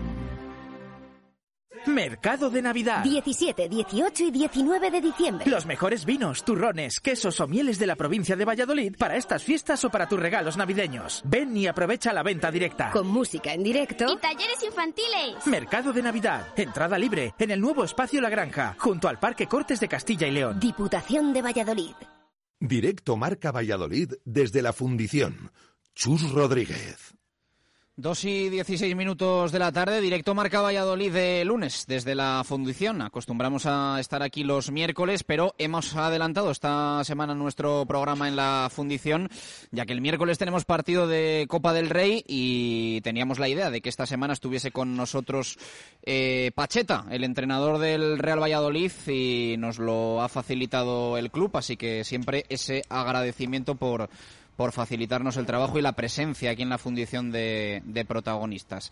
Eh, Pacheta, entrenador, ¿qué tal? Buenas tardes, ¿cómo estamos? Muy buenas, bien, Eh, todo bien. Gracias por acompañarnos. En esta semana, además, intensa y de triple compromiso. Sí, eh, intensa de triple compromiso, pero bueno, fue un compromiso que adquirimos ya como hace 10 días, o sea, bueno, ya- la semana pasada, sí, sí. Sí, Así sí. que, no, no, aquí estamos y felices de estar con vosotros. Y felices de los tres puntos, ¿no? Eh, por hablar de lo que de lo que venimos, eh, era partido, lo decías ayer en rueda de prensa, pues bueno, para, para, para ganar y se ganó. Sí, y además, bueno, pues tuvimos, eh, es verdad que tuvimos fortuna en, en dos momentos muy claves, ¿no? Ese penalti que nos pitan en contra, que vuelven a pitarnos el penalti en contra y he visto las imágenes ya y creo que hay otro también a Tony Villa muy claro. Pero bueno, eh, ahí nos sonríe y luego pues un error del portero también que nos sonríe y que nos hace meter el segundo gol.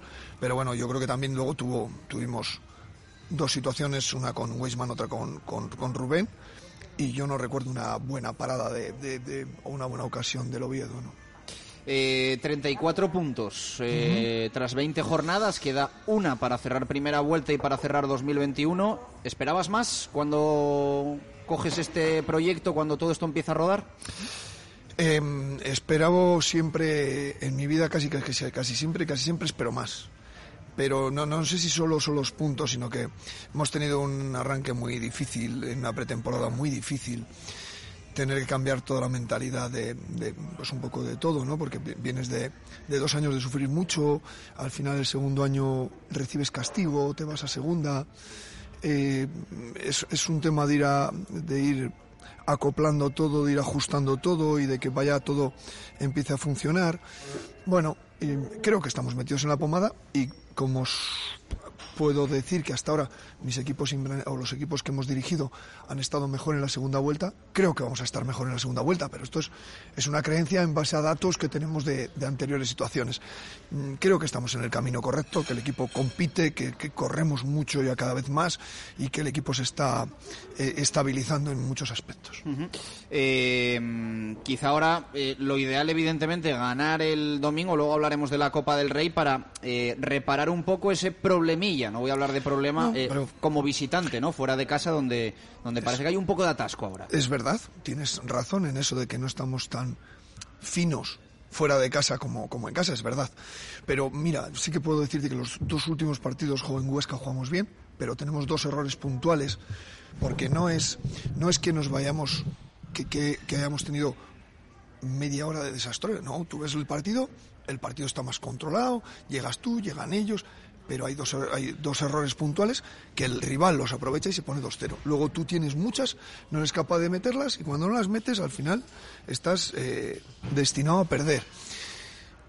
En Almería se da una serie de desgracias tremendas, pero tengo que reconocer que no estamos igual de fluidos fuera de casa que en casa y esto, pues bueno, vamos a ver si lo vamos arreglando y vamos, y vamos siendo un poquito más consistentes, pero no es algo que me preocupe en exceso porque tampoco sí me preocupaba o me preocupó pues esas dos situaciones como fueron Burgos y Amorebieta, ¿no? Esos sí que fueron situaciones más delicadas y más eh, más duras, ¿no?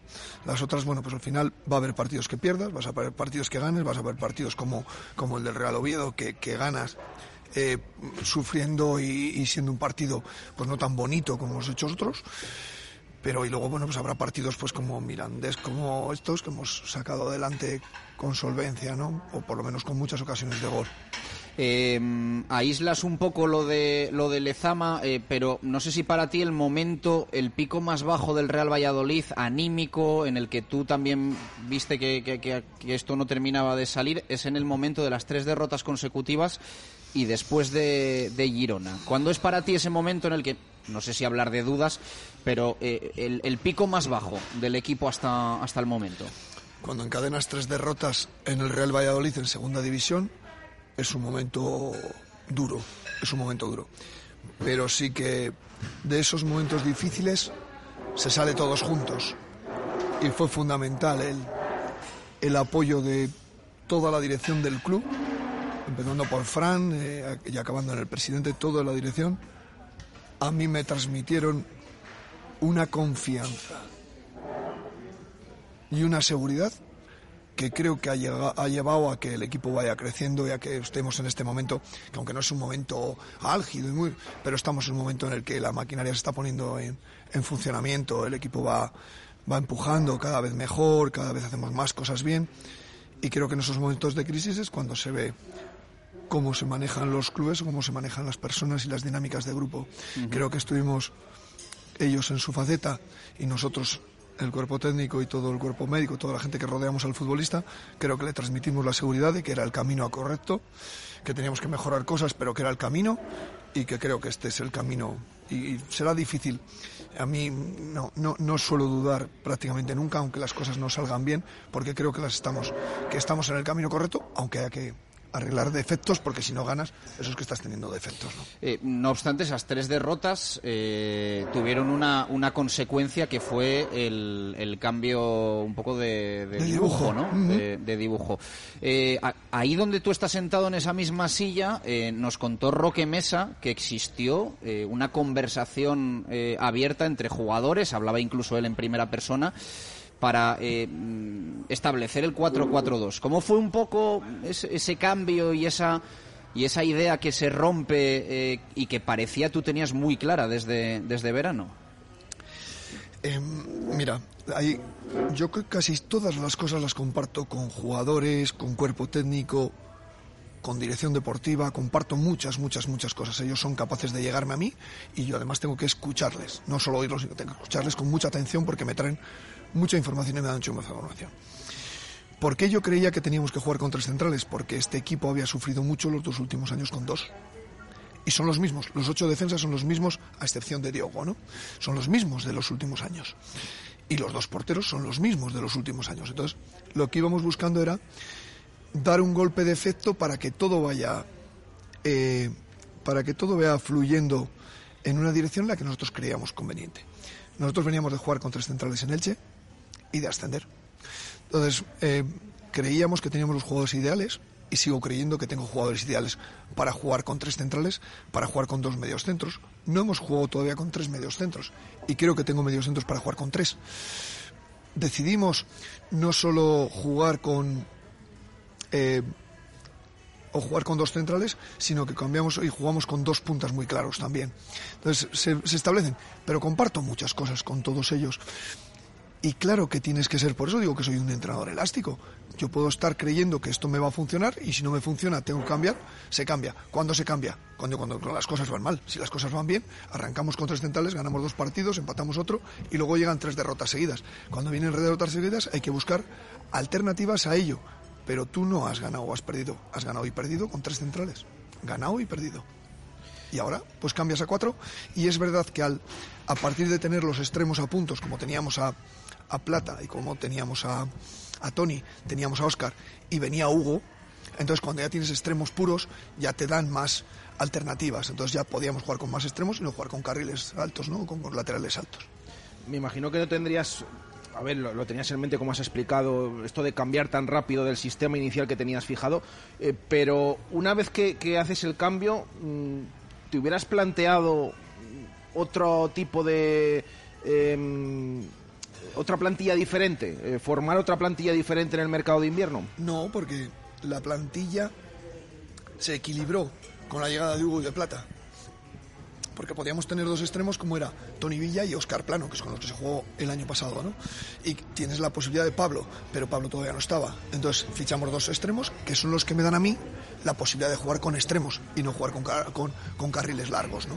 Entonces, esto es lo que al, al finalizar, porque Plata llega muy tarde, porque Hugo llega, pero creíamos que todavía no estaba a punto para darle muchos minutos, entonces todo eso hace que tú tengas que tomar decisiones. Luego tenemos una pretemporada muy atípica, tenemos unas situaciones, tenemos muchas lesiones, entonces todo esto ha ido que tengamos que ir ajustando. Pero por supuesto que habrá días que igual jugamos solo con un punta, o jugamos con tres puntas, o jugamos con tres medios centros, o volvemos a tres centrales porque haya partidos en los que tengamos que hacerlo.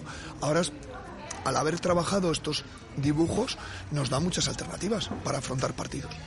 Al hilo de esto, al final también eh, la baja de, de Herbías o la de Hugo Vallejo durante la temporada te cambia un poco. Eh, tu, Yo tu espero... manera de porque claro al final es que estamos viendo te digo también porque en muchas ocasiones lo que te hemos preguntado en, en ruedas de prensa hemos visto jugar a Quique Pérez jugar a Anuar y también llama la atención entonces eh, eso también te, te fue un contratiempo para ti claro el tipo de lesiones que hemos tenido o la lesión de larga duración de Pablo nos debilita el extremo o incluso lateral, porque Pablo puede jugar en, las dos posiciones, ¿no? Igual es el, el, jugador más elástico que tenemos a la hora de jugar de lateral o de extremo, que sea puro, ¿no? Y, puede ser Pablo.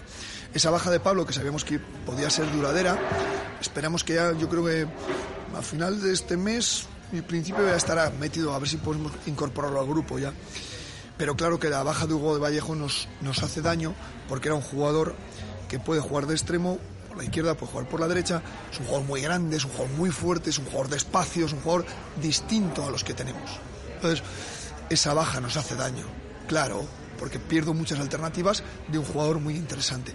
La llegada de Pablo nos puede dar alternativas de un jugador muy intenso, un jugador que llega mil veces, que te centra mil veces, que es pues un complemento a Luis también fantástico.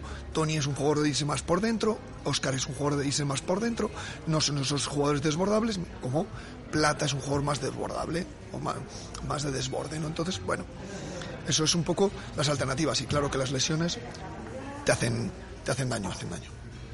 Eh, venías a decir que habías adaptado un poco esa idea de juego, esos tres centrales, a lo que había sufrido el equipo teniendo sí. los mismos jugadores. Uh -huh. eh, te hemos visto desde principio de temporada muy flexible con el grupo, eh, hablando ciertas situaciones como los horarios de los entrenamientos, uh -huh. que al poco de llegar retrasaste para facilitar alguna situación de, de los jugadores, sí. ¿no? Eh, esto también eh, ¿lo has hecho en base al grupo que había o Pachetas así como entrenador y siempre actúa así con todos los grupos? Esta es una gran pregunta. Una gran pregunta. Mira, a los grupos, tú los grupos, en principio, le tratas de una manera, ¿no? Tienes tu manera de tratarlos. Y luego tienes que ir distinguiendo si el grupo es maduro, es más inmaduro, es más maduro, ¿cómo es el grupo? El grupo en sí. Luego tienes que ir eh, tratando a cada individuo, ¿no? Pero el grupo tiene todos los grupos tienen unas condiciones muy particulares. Todos. Si es un grupo maduro necesita diálogo, como, como el, el ser particular. Si es inmaduro necesita palo. No puedes dialogar. A alguien inmaduro, tú puedes decirle, pero por aquí le va a entrar y por aquí le va a salir. A alguien maduro te va a escuchar. Y entonces, ¿intentamos tratar a todos los grupos por igual? No, cada grupo merece un... Pero sí que me gusta compartir mucho con los grupos decisiones que afectan a su vida personal, a su estabilidad personal. No me gusta concentrar en exceso, por ejemplo, te voy a decir las cosas que comparto con ellos, ¿no? Que, o que les procuro. Hablamos mucho los horarios y demás según la hora del partido para que no haya muchas horas fuera de casa y demás, ¿no? Claro, intento que las concentraciones no me gustan en exceso, muy largas. O sea, sí que concentramos, eh, cuando jugamos a partir de las 6 de la tarde, concentramos por la mañana, vamos a comer, echamos la siesta y venimos. Si concentramos a partir de las 6 también. Pero si a las 4, venimos directos al estadio. Porque entre que les llevo al hotel, que les doy de comer. Ya no descansan después de comer porque tienen que comer a las 12, 12 y cuarto. Entonces, todo esto lo consulto con ellos. Si hay alguno que necesita ir a dormir el día anterior porque tiene problemas en casa, porque tiene mucha gente en casa, porque no descansa, eso también se lo damos, ¿eh? Si quiere, hasta ahora no lo ha pedido ninguno, pero si quiere ir a eso. Pero creo que donde mejor descansas es en casa. Y donde mejor comes y donde mejor estás. Eh, que desayunar y comer comemos en el estadio en el día a día, que tenemos unos cocineros maravillosos, un sitio cojonudo para estar, entonces la alimentación la tenemos también controlada. Pero lo que intento es eh, participar con el jugador y con el grupo de la toma de decisiones que pueden afectar y que yo no crea que sean relevantes para que eh, para un gran rendimiento y que yo que las considere eh, salvajes, ¿no? Entonces, todas esas, todas las voy a compartir y les voy a dejar a ellos. ¿A qué hora? A mí me da igual entrenar a las diez y media que entrenar a las once porque yo voy a estar allí. O sea, me da igual. Pero aquel que tiene dos hijos que entran al colegio justo a las nueve y media, si yo le hago entrenar a las diez y media y tiene que venir a desayunar a las nueve, ya le estoy generando un conflicto en casa. Entonces, si el grupo me dice que preferimos entrenar a las once, coño, a mí qué más me da, pues entramos a las once. Eh, y en este caso entiendo que hablamos de un grupo maduro en es, las dos. Sí, es, es un grupo que. Es, es, es, el grupo que más me ha buscado eh, siempre el vacío legal de los acuerdos a los que llegamos. O sea que de momento es un grupo espabilado. ¿Vale? Eso se puede traducir también en que les das la mano y te cogen el brazo. Pero esto pasa en todos los sitios. Pero hay en sitios en los que encuentran, en los que encuentran que te cojan y otros que no. Entonces, a mí este grupo me gusta en ese aspecto. Porque a mí me exige, me exige que todo vaya cuadrado. Así que yo estoy encantado con este grupo. O sea, que no crees que en determinadas ocasiones seas demasiado permisivo en algunas situaciones. Eh, sí, yo soy. Eh, esto es lo que hago con mis hijos. De cara a, todo lo que ven, con mis hijos soy un tipo muy, muy, muy cariñoso. Luego las cosas, eh, el cómo educas y el cómo marcas los límites, estos se quedan entre ellos y yo. No creo. Creo que soy un tipo cariñoso, pero creo que mis los límites en los que nos movemos creo que son contundentes. Y ellos tienen claro que error que cometan tienen que asumir las consecuencias. Y en eso no creo que dejo pocos vacíos a interpretación. Nos hemos sentado esta mañana a preparar la entrevista, nos hemos concienciado de una cosa, de que el tema plata no podía concentrar en un repaso que queremos hacer contigo de varios meses. Gracias. Ni una tercera, ni una tercera parte de la, de la, de la charla.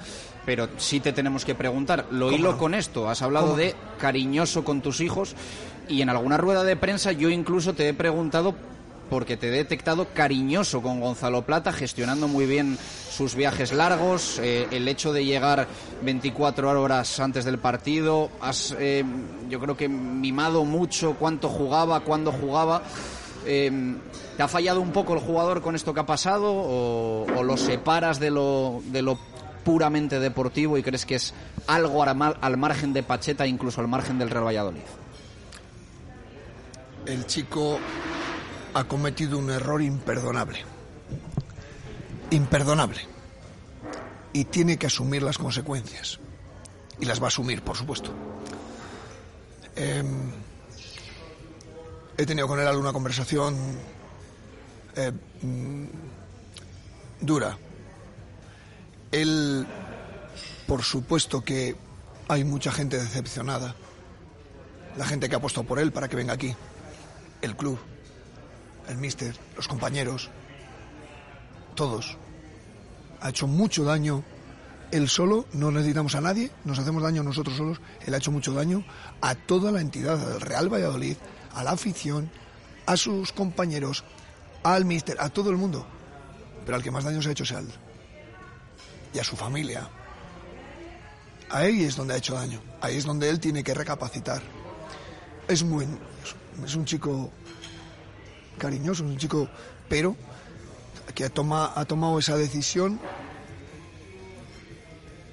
terrible, porque tú estás a altas horas y tienes que entrenar, porque tú el día de descanso es muy complejo el entrar en el día de descanso, siempre estás representando a tu club, vives de, del deporte profesional, tienes que tener mucho cuidado, pero el día de descanso es un día de descanso y es difícil eh, de gestionar todo eso, tiene que estar mucho más en la responsabilidad de la persona, pero el día de trabajo no, eso acarrea otro tipo de consecuencias.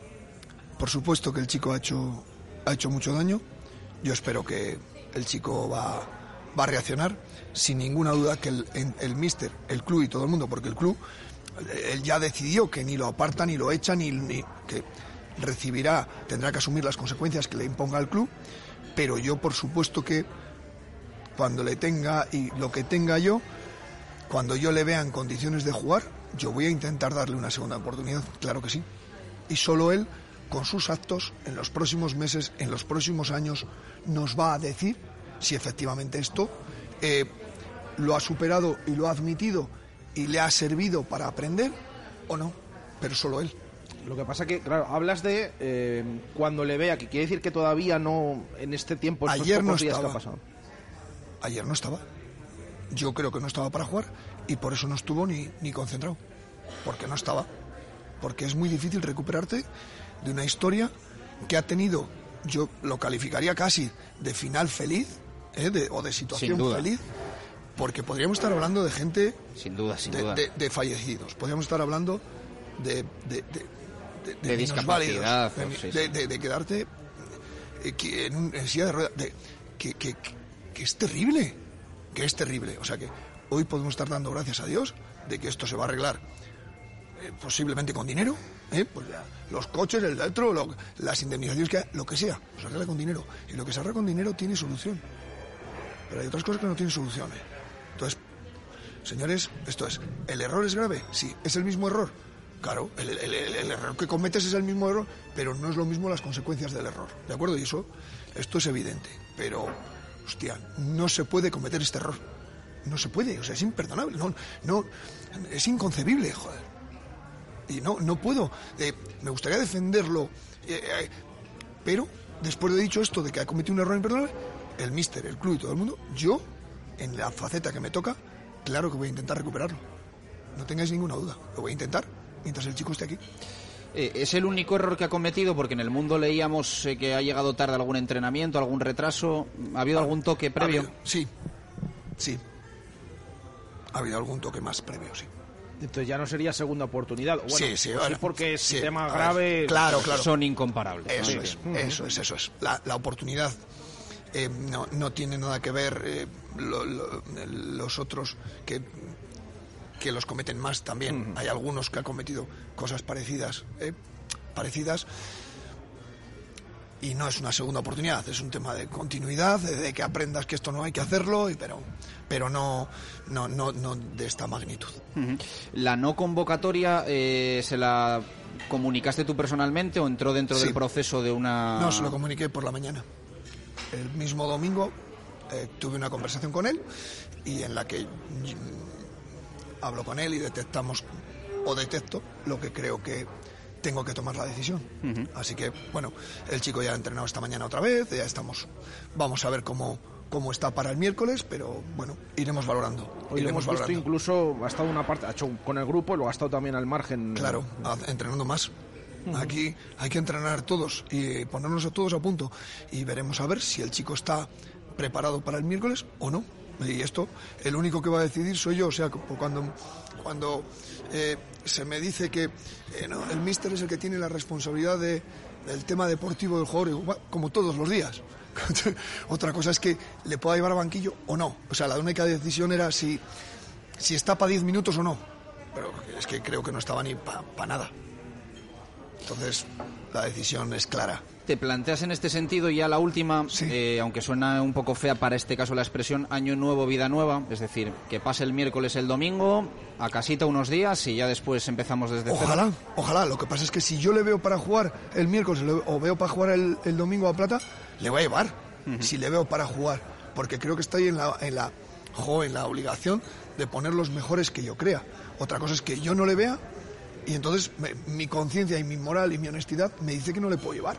Pero ahora sí que es verdad que solo tengo la responsabilidad que tengo todos los domingos. O sea, de cómo veo a la gente y le llevaré o no le llevaré.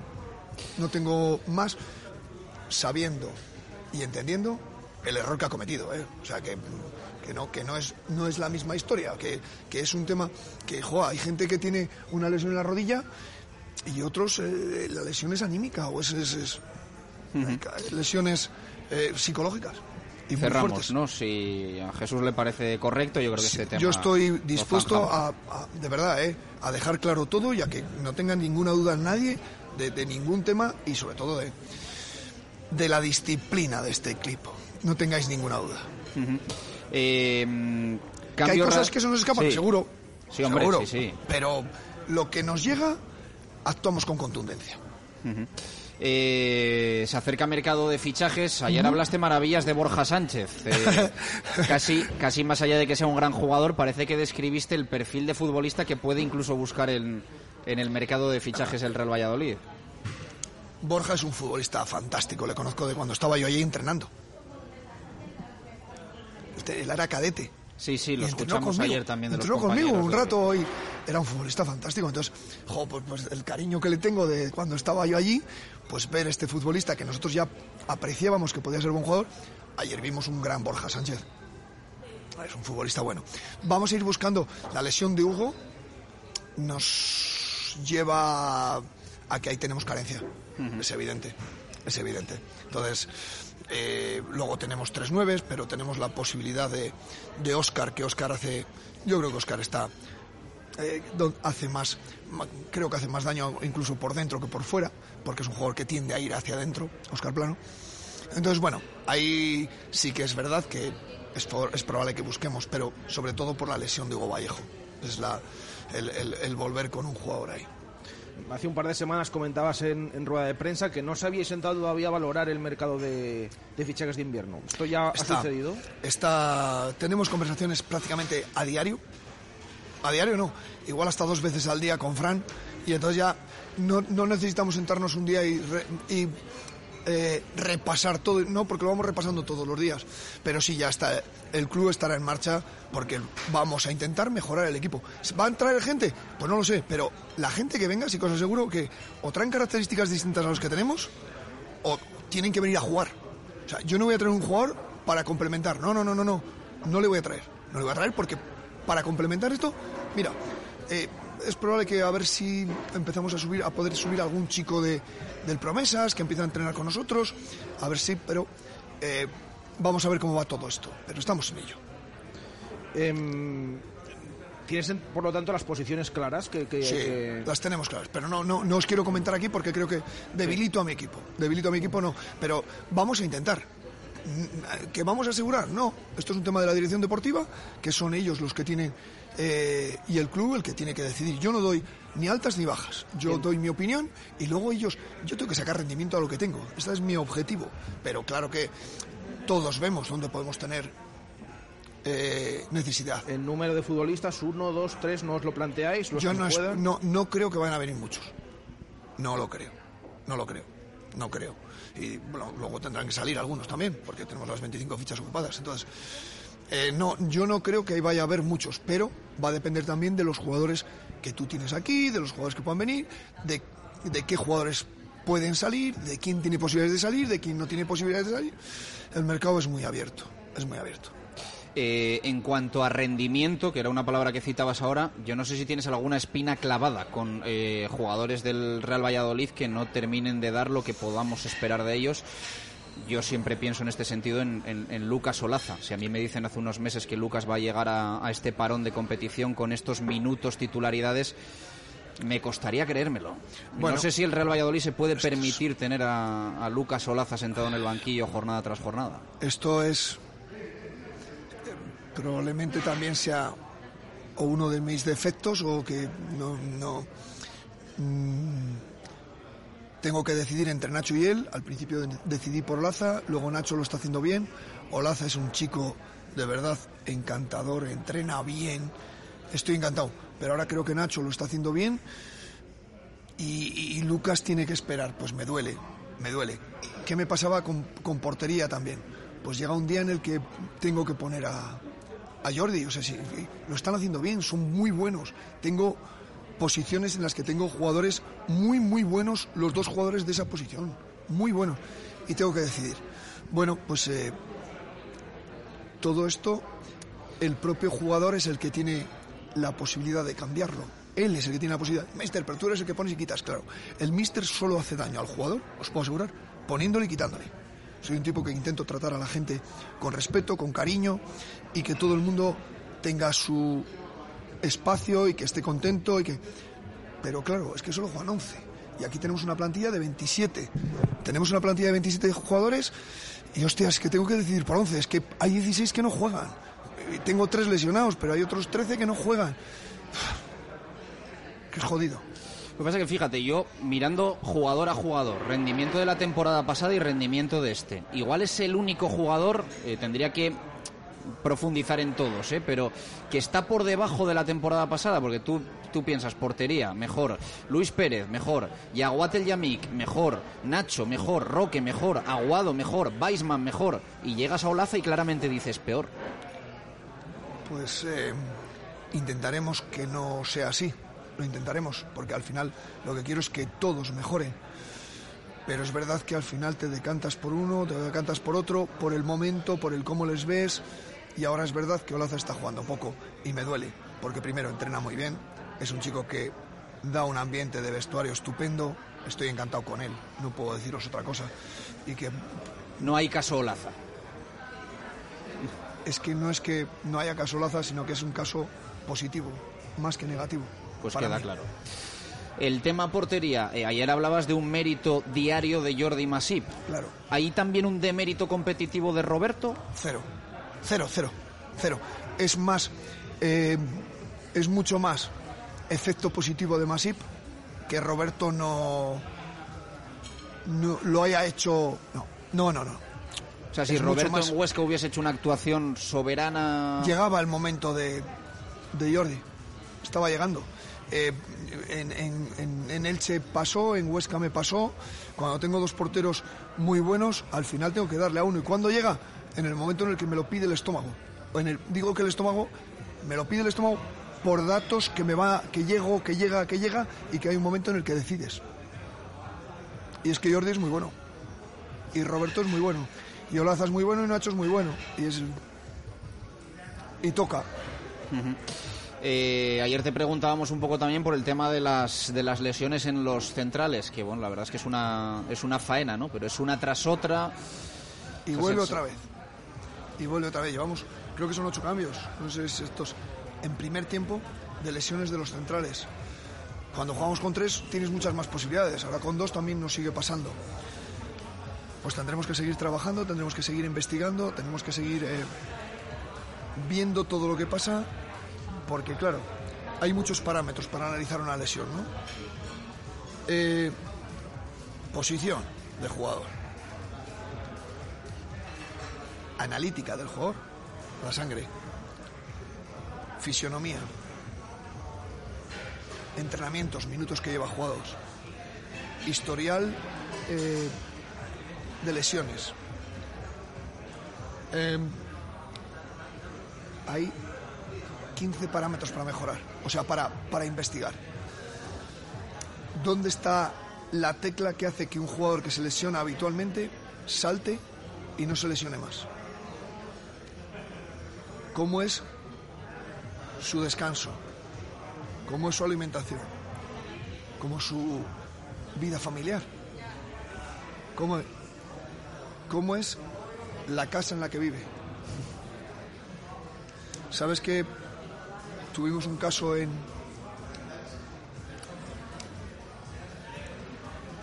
en el Numancia, cuando yo era director deportivo, pues que tuvimos que ir a ver dónde vivía, dónde vivía el jugador. Y hay un jugador que dormía en una habitación negra. ¿Pintada de negro? Sí. Entonces, bueno, cada uno puede hacer lo que quiera. Pero da yuyu, ¿eh? Yo digo, esto es. Esto no puede ser bueno. Esa no me la sabía, la de Hay Cartagena y muchas todo cosas. esto, Tailandia y demás, no, hay sí, muchas pero cosas. no me la sabía. Hay muchas cosas que eh, es muy difícil llegar a ellas. Entonces, em, ¿afecta eso? Pues no lo sé.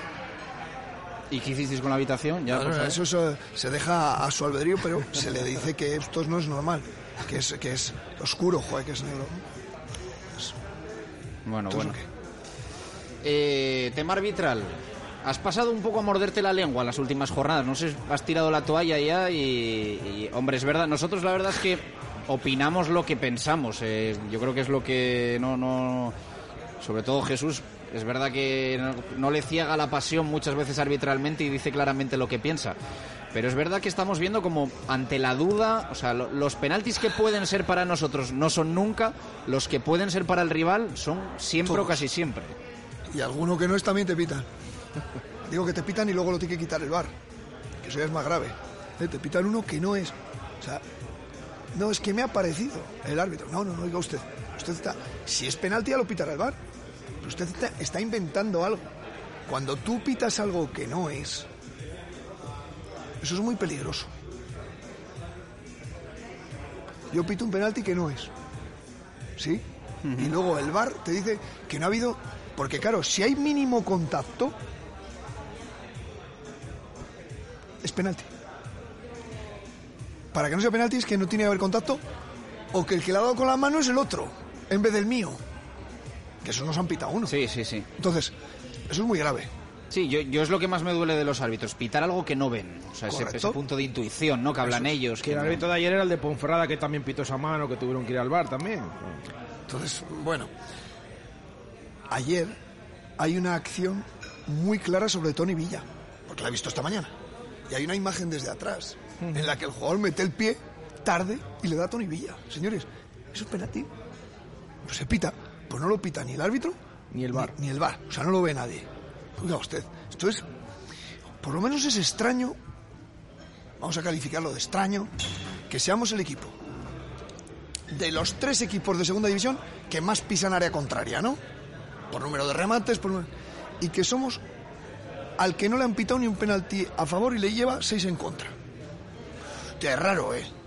Es raro que no, haya, que no te hayan hecho un penalti en 20 jornadas siendo el tercer equipo que más, o el entre los tres primeros que más rematamos. Y tú llevas mucho tiempo en esto, al final, ¿esto qué es? Yo es que he visto. alguien le tiene manía el al Real Valladolid, que son yo- malos, que... No lo sé, pero el sábado yo he visto penaltis a favor de algunos equipos en contra de otros raros. Hostia. ¿Ves las jornadas? Todas las jornadas ves. Tía, que el VAR está para lo obvio. Y ahora pitamos penaltis como el de ayer de Yamik. O sea, yo doy al balón, luego hay un contacto, es penalti. No te autoriza ir a balón para no dar al rival. Perfecto.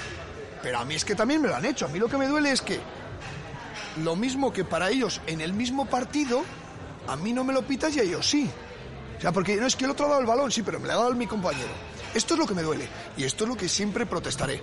Claro que he bajado mi nivel de protesta.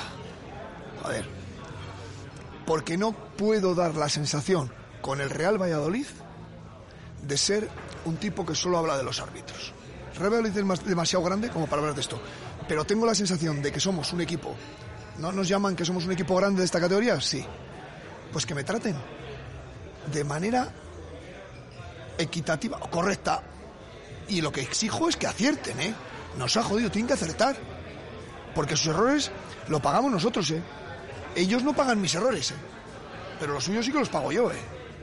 Entonces, usted tiene que acertar. Y si no acierta, utiliza el VAR.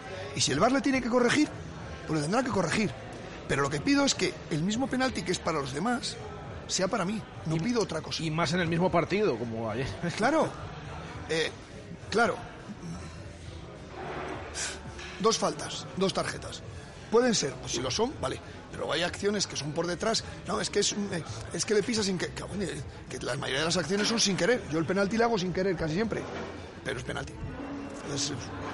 Eh, sí que creo que, hostia, no, no es normal que no nos hayan pitado un penalti en 20 partidos. No es normal. Yo estoy de acuerdo, pero me encantaría saber el porqué. Y creo que, no sé, no sé No lo sé. Tú, tú hablas de que a otros equipos, no sé si es una tendencia federativa, arbitral. Yo no, no, No, lo sé, tú llevas muchos años en el fútbol como Yo para ir un poco viendo. Yo creo que no, ¿vale? Porque sigo siendo un tipo optimista y creo en, en lo que tengo alrededor. ¿eh? Creo que en lo que tengo alrededor. Pero sí que me resulta extraño las cosas que nos están pasando. Me resultan raras. Por ejemplo, las- Eibar el otro día, ¿no? Los penaltis que les pitan. Como demasiado fáciles, ¿no? Y expulsiones y... O sea, no estoy viendo, creo, un trato igualitario. Eso es lo que yo creo que, que no estoy recibiendo. Pero claro, también pueden decir que es una opinión... Es, claro que es una opinión personal porque es la mía. ¿De acuerdo? Pero, joder... eh, me cuesta, me cuesta, me cuesta. Eh, una de las cosas que más te hemos criticado aquí, eh, te lo digo abiertamente, es eh, tu exceso de positivismo en ciertas ruedas de prensa postpartido.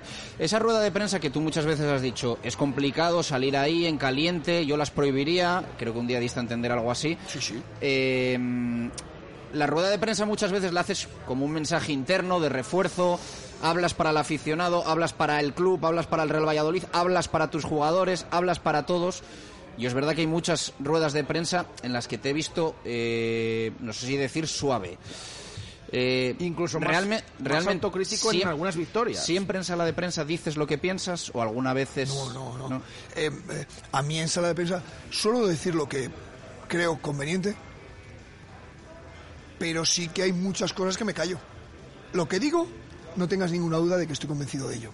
Y cuando soy positivo es porque creo que hemos hecho las cosas que digo, es verdad que pueden ser eh, demasiado positivas, vale, pero son reales, son reales porque no, no pueden decirme, no, mister, es que tú dices que hemos hecho eh, más ocasiones de gol que el rival y es mentira. No, yo creo que he hecho más ocasiones y eso me acerca por lo menos al empate. Pero pierdo haciendo esas cosas. Lo que no hablo es de los defectos o de los errores.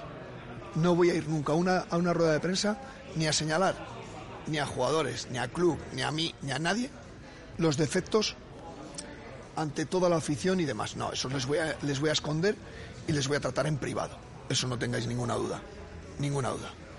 El tema de la batalla, las batallas estas o la batalla de las jornadas de los internacionales, ¿cómo está? ¿Algo ha evolucionado No. algo? ¿Sigue igual? Eso, este año estamos... eh, pero claro, ahora llega... Podía, podía alguno más echarte una mano, también te digo, ¿eh? que vas siempre ahí Sí, tú a partirte sí, sí. la cara y... Que Podía- ya dijiste que tienes el El respaldo, respaldo del club, sí, sí. Y el club, os aseguro, que va, como ya esto ya se votó a principio de año y todos iban para allá, el- os aseguro que el siguiente año va a haber más de un equipo de segunda, más de uno, ¿eh? Más de un equipo que van a votar en contra del calendario hasta que no paremos la liga. Otra cosa es que consigan algo o no. Pero os aseguro que va a haber equipos. Ya lo veréis. ¿Por qué? Porque es un beneficio para muchos. Entonces, ¿qué pasa ahora cuando se lleve plata? Que nos lo van a quitar en la, seguramente la última semana de, de enero. Era una pregunta Sí. que teníamos aquí ¿Podemos- porque es una ventana con Mebol, pero no una ventana... ¿Podemos parar la liga o no? Veremos a ver. Se tiene- ahí se tiene que ir sí o sí el jugador. Sí, eh, es que a, la- a las a los claro es una ventana con handball y es una ventana eh, legal yo creo que sí creo. Tampoco tengo toda pero creo que sí porque se han ido los demás jugadores de primera se han ido. Seguro que sí porque si no hubiera equipos que no los hubieran cedido. Pero Eh, te vemos muy implicado en el club, eh, muy cercano siempre a los, a los directivos. eh, bueno, yo creo que esto es habitual en ti, pero muchas veces te ha supuesto luego disgustos, porque cuando alguien en una relación se, se implica mucho, luego es cuando se lleva la bofetada. Te ha pasado en Cartagena, te ha pasado en Elche. Eh, Entiendo que eres así, pero Me ha pasado en Cartagena, me ha pasado en sitios en los que los que mandan no están cerca. Cuando los que mandan los tengo cerca no tengo ningún problema con ellos. que es el caso aquí. Claro. Entonces yo aquí tengo una relación con Fran, que es el director deportivo, con David, que es consejero, con Matt, con Paulo, con Ronaldo cuando está. Tengo una relación con ellos muy, muy estrecha. También con Gabriel, con otros departamentos, ¿no? Pero con Nacho, pero o Guillermo, tengo muchos, mucha relación con ellos. Pero con estos tengo una gran relación. No es, una, no es directamente relacionado mi relación con los que mandan a los disgustos que recibo. No, cuando estoy cerca de los que mandan, generalmente te conocen e, y te valoran, valoran lo que hay. En el tema del Elche, para nada es una relación, porque sigo teniendo una relación. Podría decir que estrecha, amigable y muy, muy, muy placentera con Christian Bragarnik. Sigo teniéndola con él. Sigo teniendo una relación buena con Pepe Sepulcre, fantástica, con los, con los dueños, ¿no? Con Cristian, yo tuve dos conversaciones largas. Dos, muy largas. Una cuando él va a firmar el equipo o cuando va a comprar el equipo, dos días antes, y me dice, vas, tú entrena y acaba el proyecto. Y me dejó trabajar todos los días y todos los partidos y todo el tiempo que estuve con él sin ninguna interferencia. Y yo tengo otra, otra conversación con él en mayo, que supone que es en la pandemia, ¿eh? cuando salimos de la pandemia, que él me traslada que pase lo que pase en el playoff y al final del- de, la, de la liga, yo no voy a continuar. Ajá. Entonces, él conmigo fue honesto. Otra cosa es el dolor que yo pueda tener dentro de no haber entrenado al Elche en primera división. De haberlo cogido en segunda B, ir a segunda A y haber entrenado en primera. Eso es otra cosa. Pero mi relación con él, mi respeto a él, porque fue honesto y siempre directo, no tengo nada que objetar a él. A Cartagena sí, Es otra historia. Alicante sí, a, bueno, sitios en los que he tenido problemas. sí. Lo que pasa que dices, La última, cuando no, Jesús. cuando no están de este tema, cuando no están, has nombrado unos cuantos. Claro, Ronaldo no está en el día a día. Sí, pero eh, Ronaldo cuando viene está con nosotros, pero los que mandan en el club en el día a día están todos los días. Jorge, que se me olvidaba Jorge. esa es la diferencia con otros equipos. Claro, esos que tienen el poder decisorio no están. El poder decisorio. Entonces, claro. Entonces aquí yo estoy encantado con ellos porque tengo una relación muy, muy estrecha. Con, Mario, con todo el mundo, ¿eh?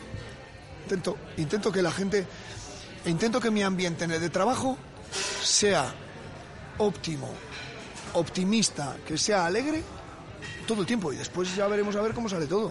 Pero no, no entiendo de otra manera. ¿Y la relación con los medios de comunicación, cómo la estás viviendo este año aquí en Valladolid? Yo aprendí y, e intento así trasladarla con vosotros que tenéis que ser mis aliados. Entonces, yo os veo como mis amigos, mis aliados. Entonces, cuando suceden cosas extrañas, pues intento que todo vuelva a su cauce. Yo no me voy a venir aquí a enfrentar con vosotros. ¿Para qué? Pero si no tenéis, pero si tenéis mucho más poder que yo, si estoy fusilado, yo no puedo enfrentarme a vosotros. Yo tengo que convenceros de que lo que estoy haciendo y tengo que creáis como creen mis jugadores. Tengo que haceros que creáis en que, en que esto es el camino, que esto es la manera y, que vosotros sois los que tenéis el poder de convencer, de convencer a toda la afición para que vengan al campo y que vengan como ahora. Que ayer salimos a calentar. Y estaba el público en pie ya. Digo, esto no me lo puedo creer. Claro, luego llega el partido y empujan y empujan y empujan. Y empujaron al árbitro, ¿eh? Cuando hay un momento en el que aprietan, ¿eh? ¡Hostia! Esto es... Pues igual no es casualidad que jugamos también en casa y, y fuera tendremos que llevar 10.000. Yo qué sé. Pero claro, esta, esta comunión con la gente, esto te da éxito. Esto da premio. Que esto da premio. No tengáis duda. ¿Qué vas a hacer en Navidad? Me voy a casa a ver a mi padre. ¿Al pueblo? De Salas. Voy unos días a Soria también, que es donde tengo la residencia, y esos cinco o seis días, estaremos seis días de. No sé si se ha trasladado ya a las vacaciones. No, todavía no, entonces no la voy a decir. Bueno, pero di, di, no pasa nada. eh, Habrá, habrá unos días ahí de vacaciones. Y, y me, voy a, me voy a Salas y a Soria, sí. Pues a disfrutar. Eh, gracias por la visita, Pacheta. A vosotros, muchísimas gracias. Aquí a la fundición y gracias siempre al, al Real Valladolid. Eh, nos despedimos. Eh, hoy por la tarde, zona de marca el rugby a las 7 de la tarde y mañana nosotros volvemos una y 5. Gracias por estar ahí. Un abrazo. Adiós.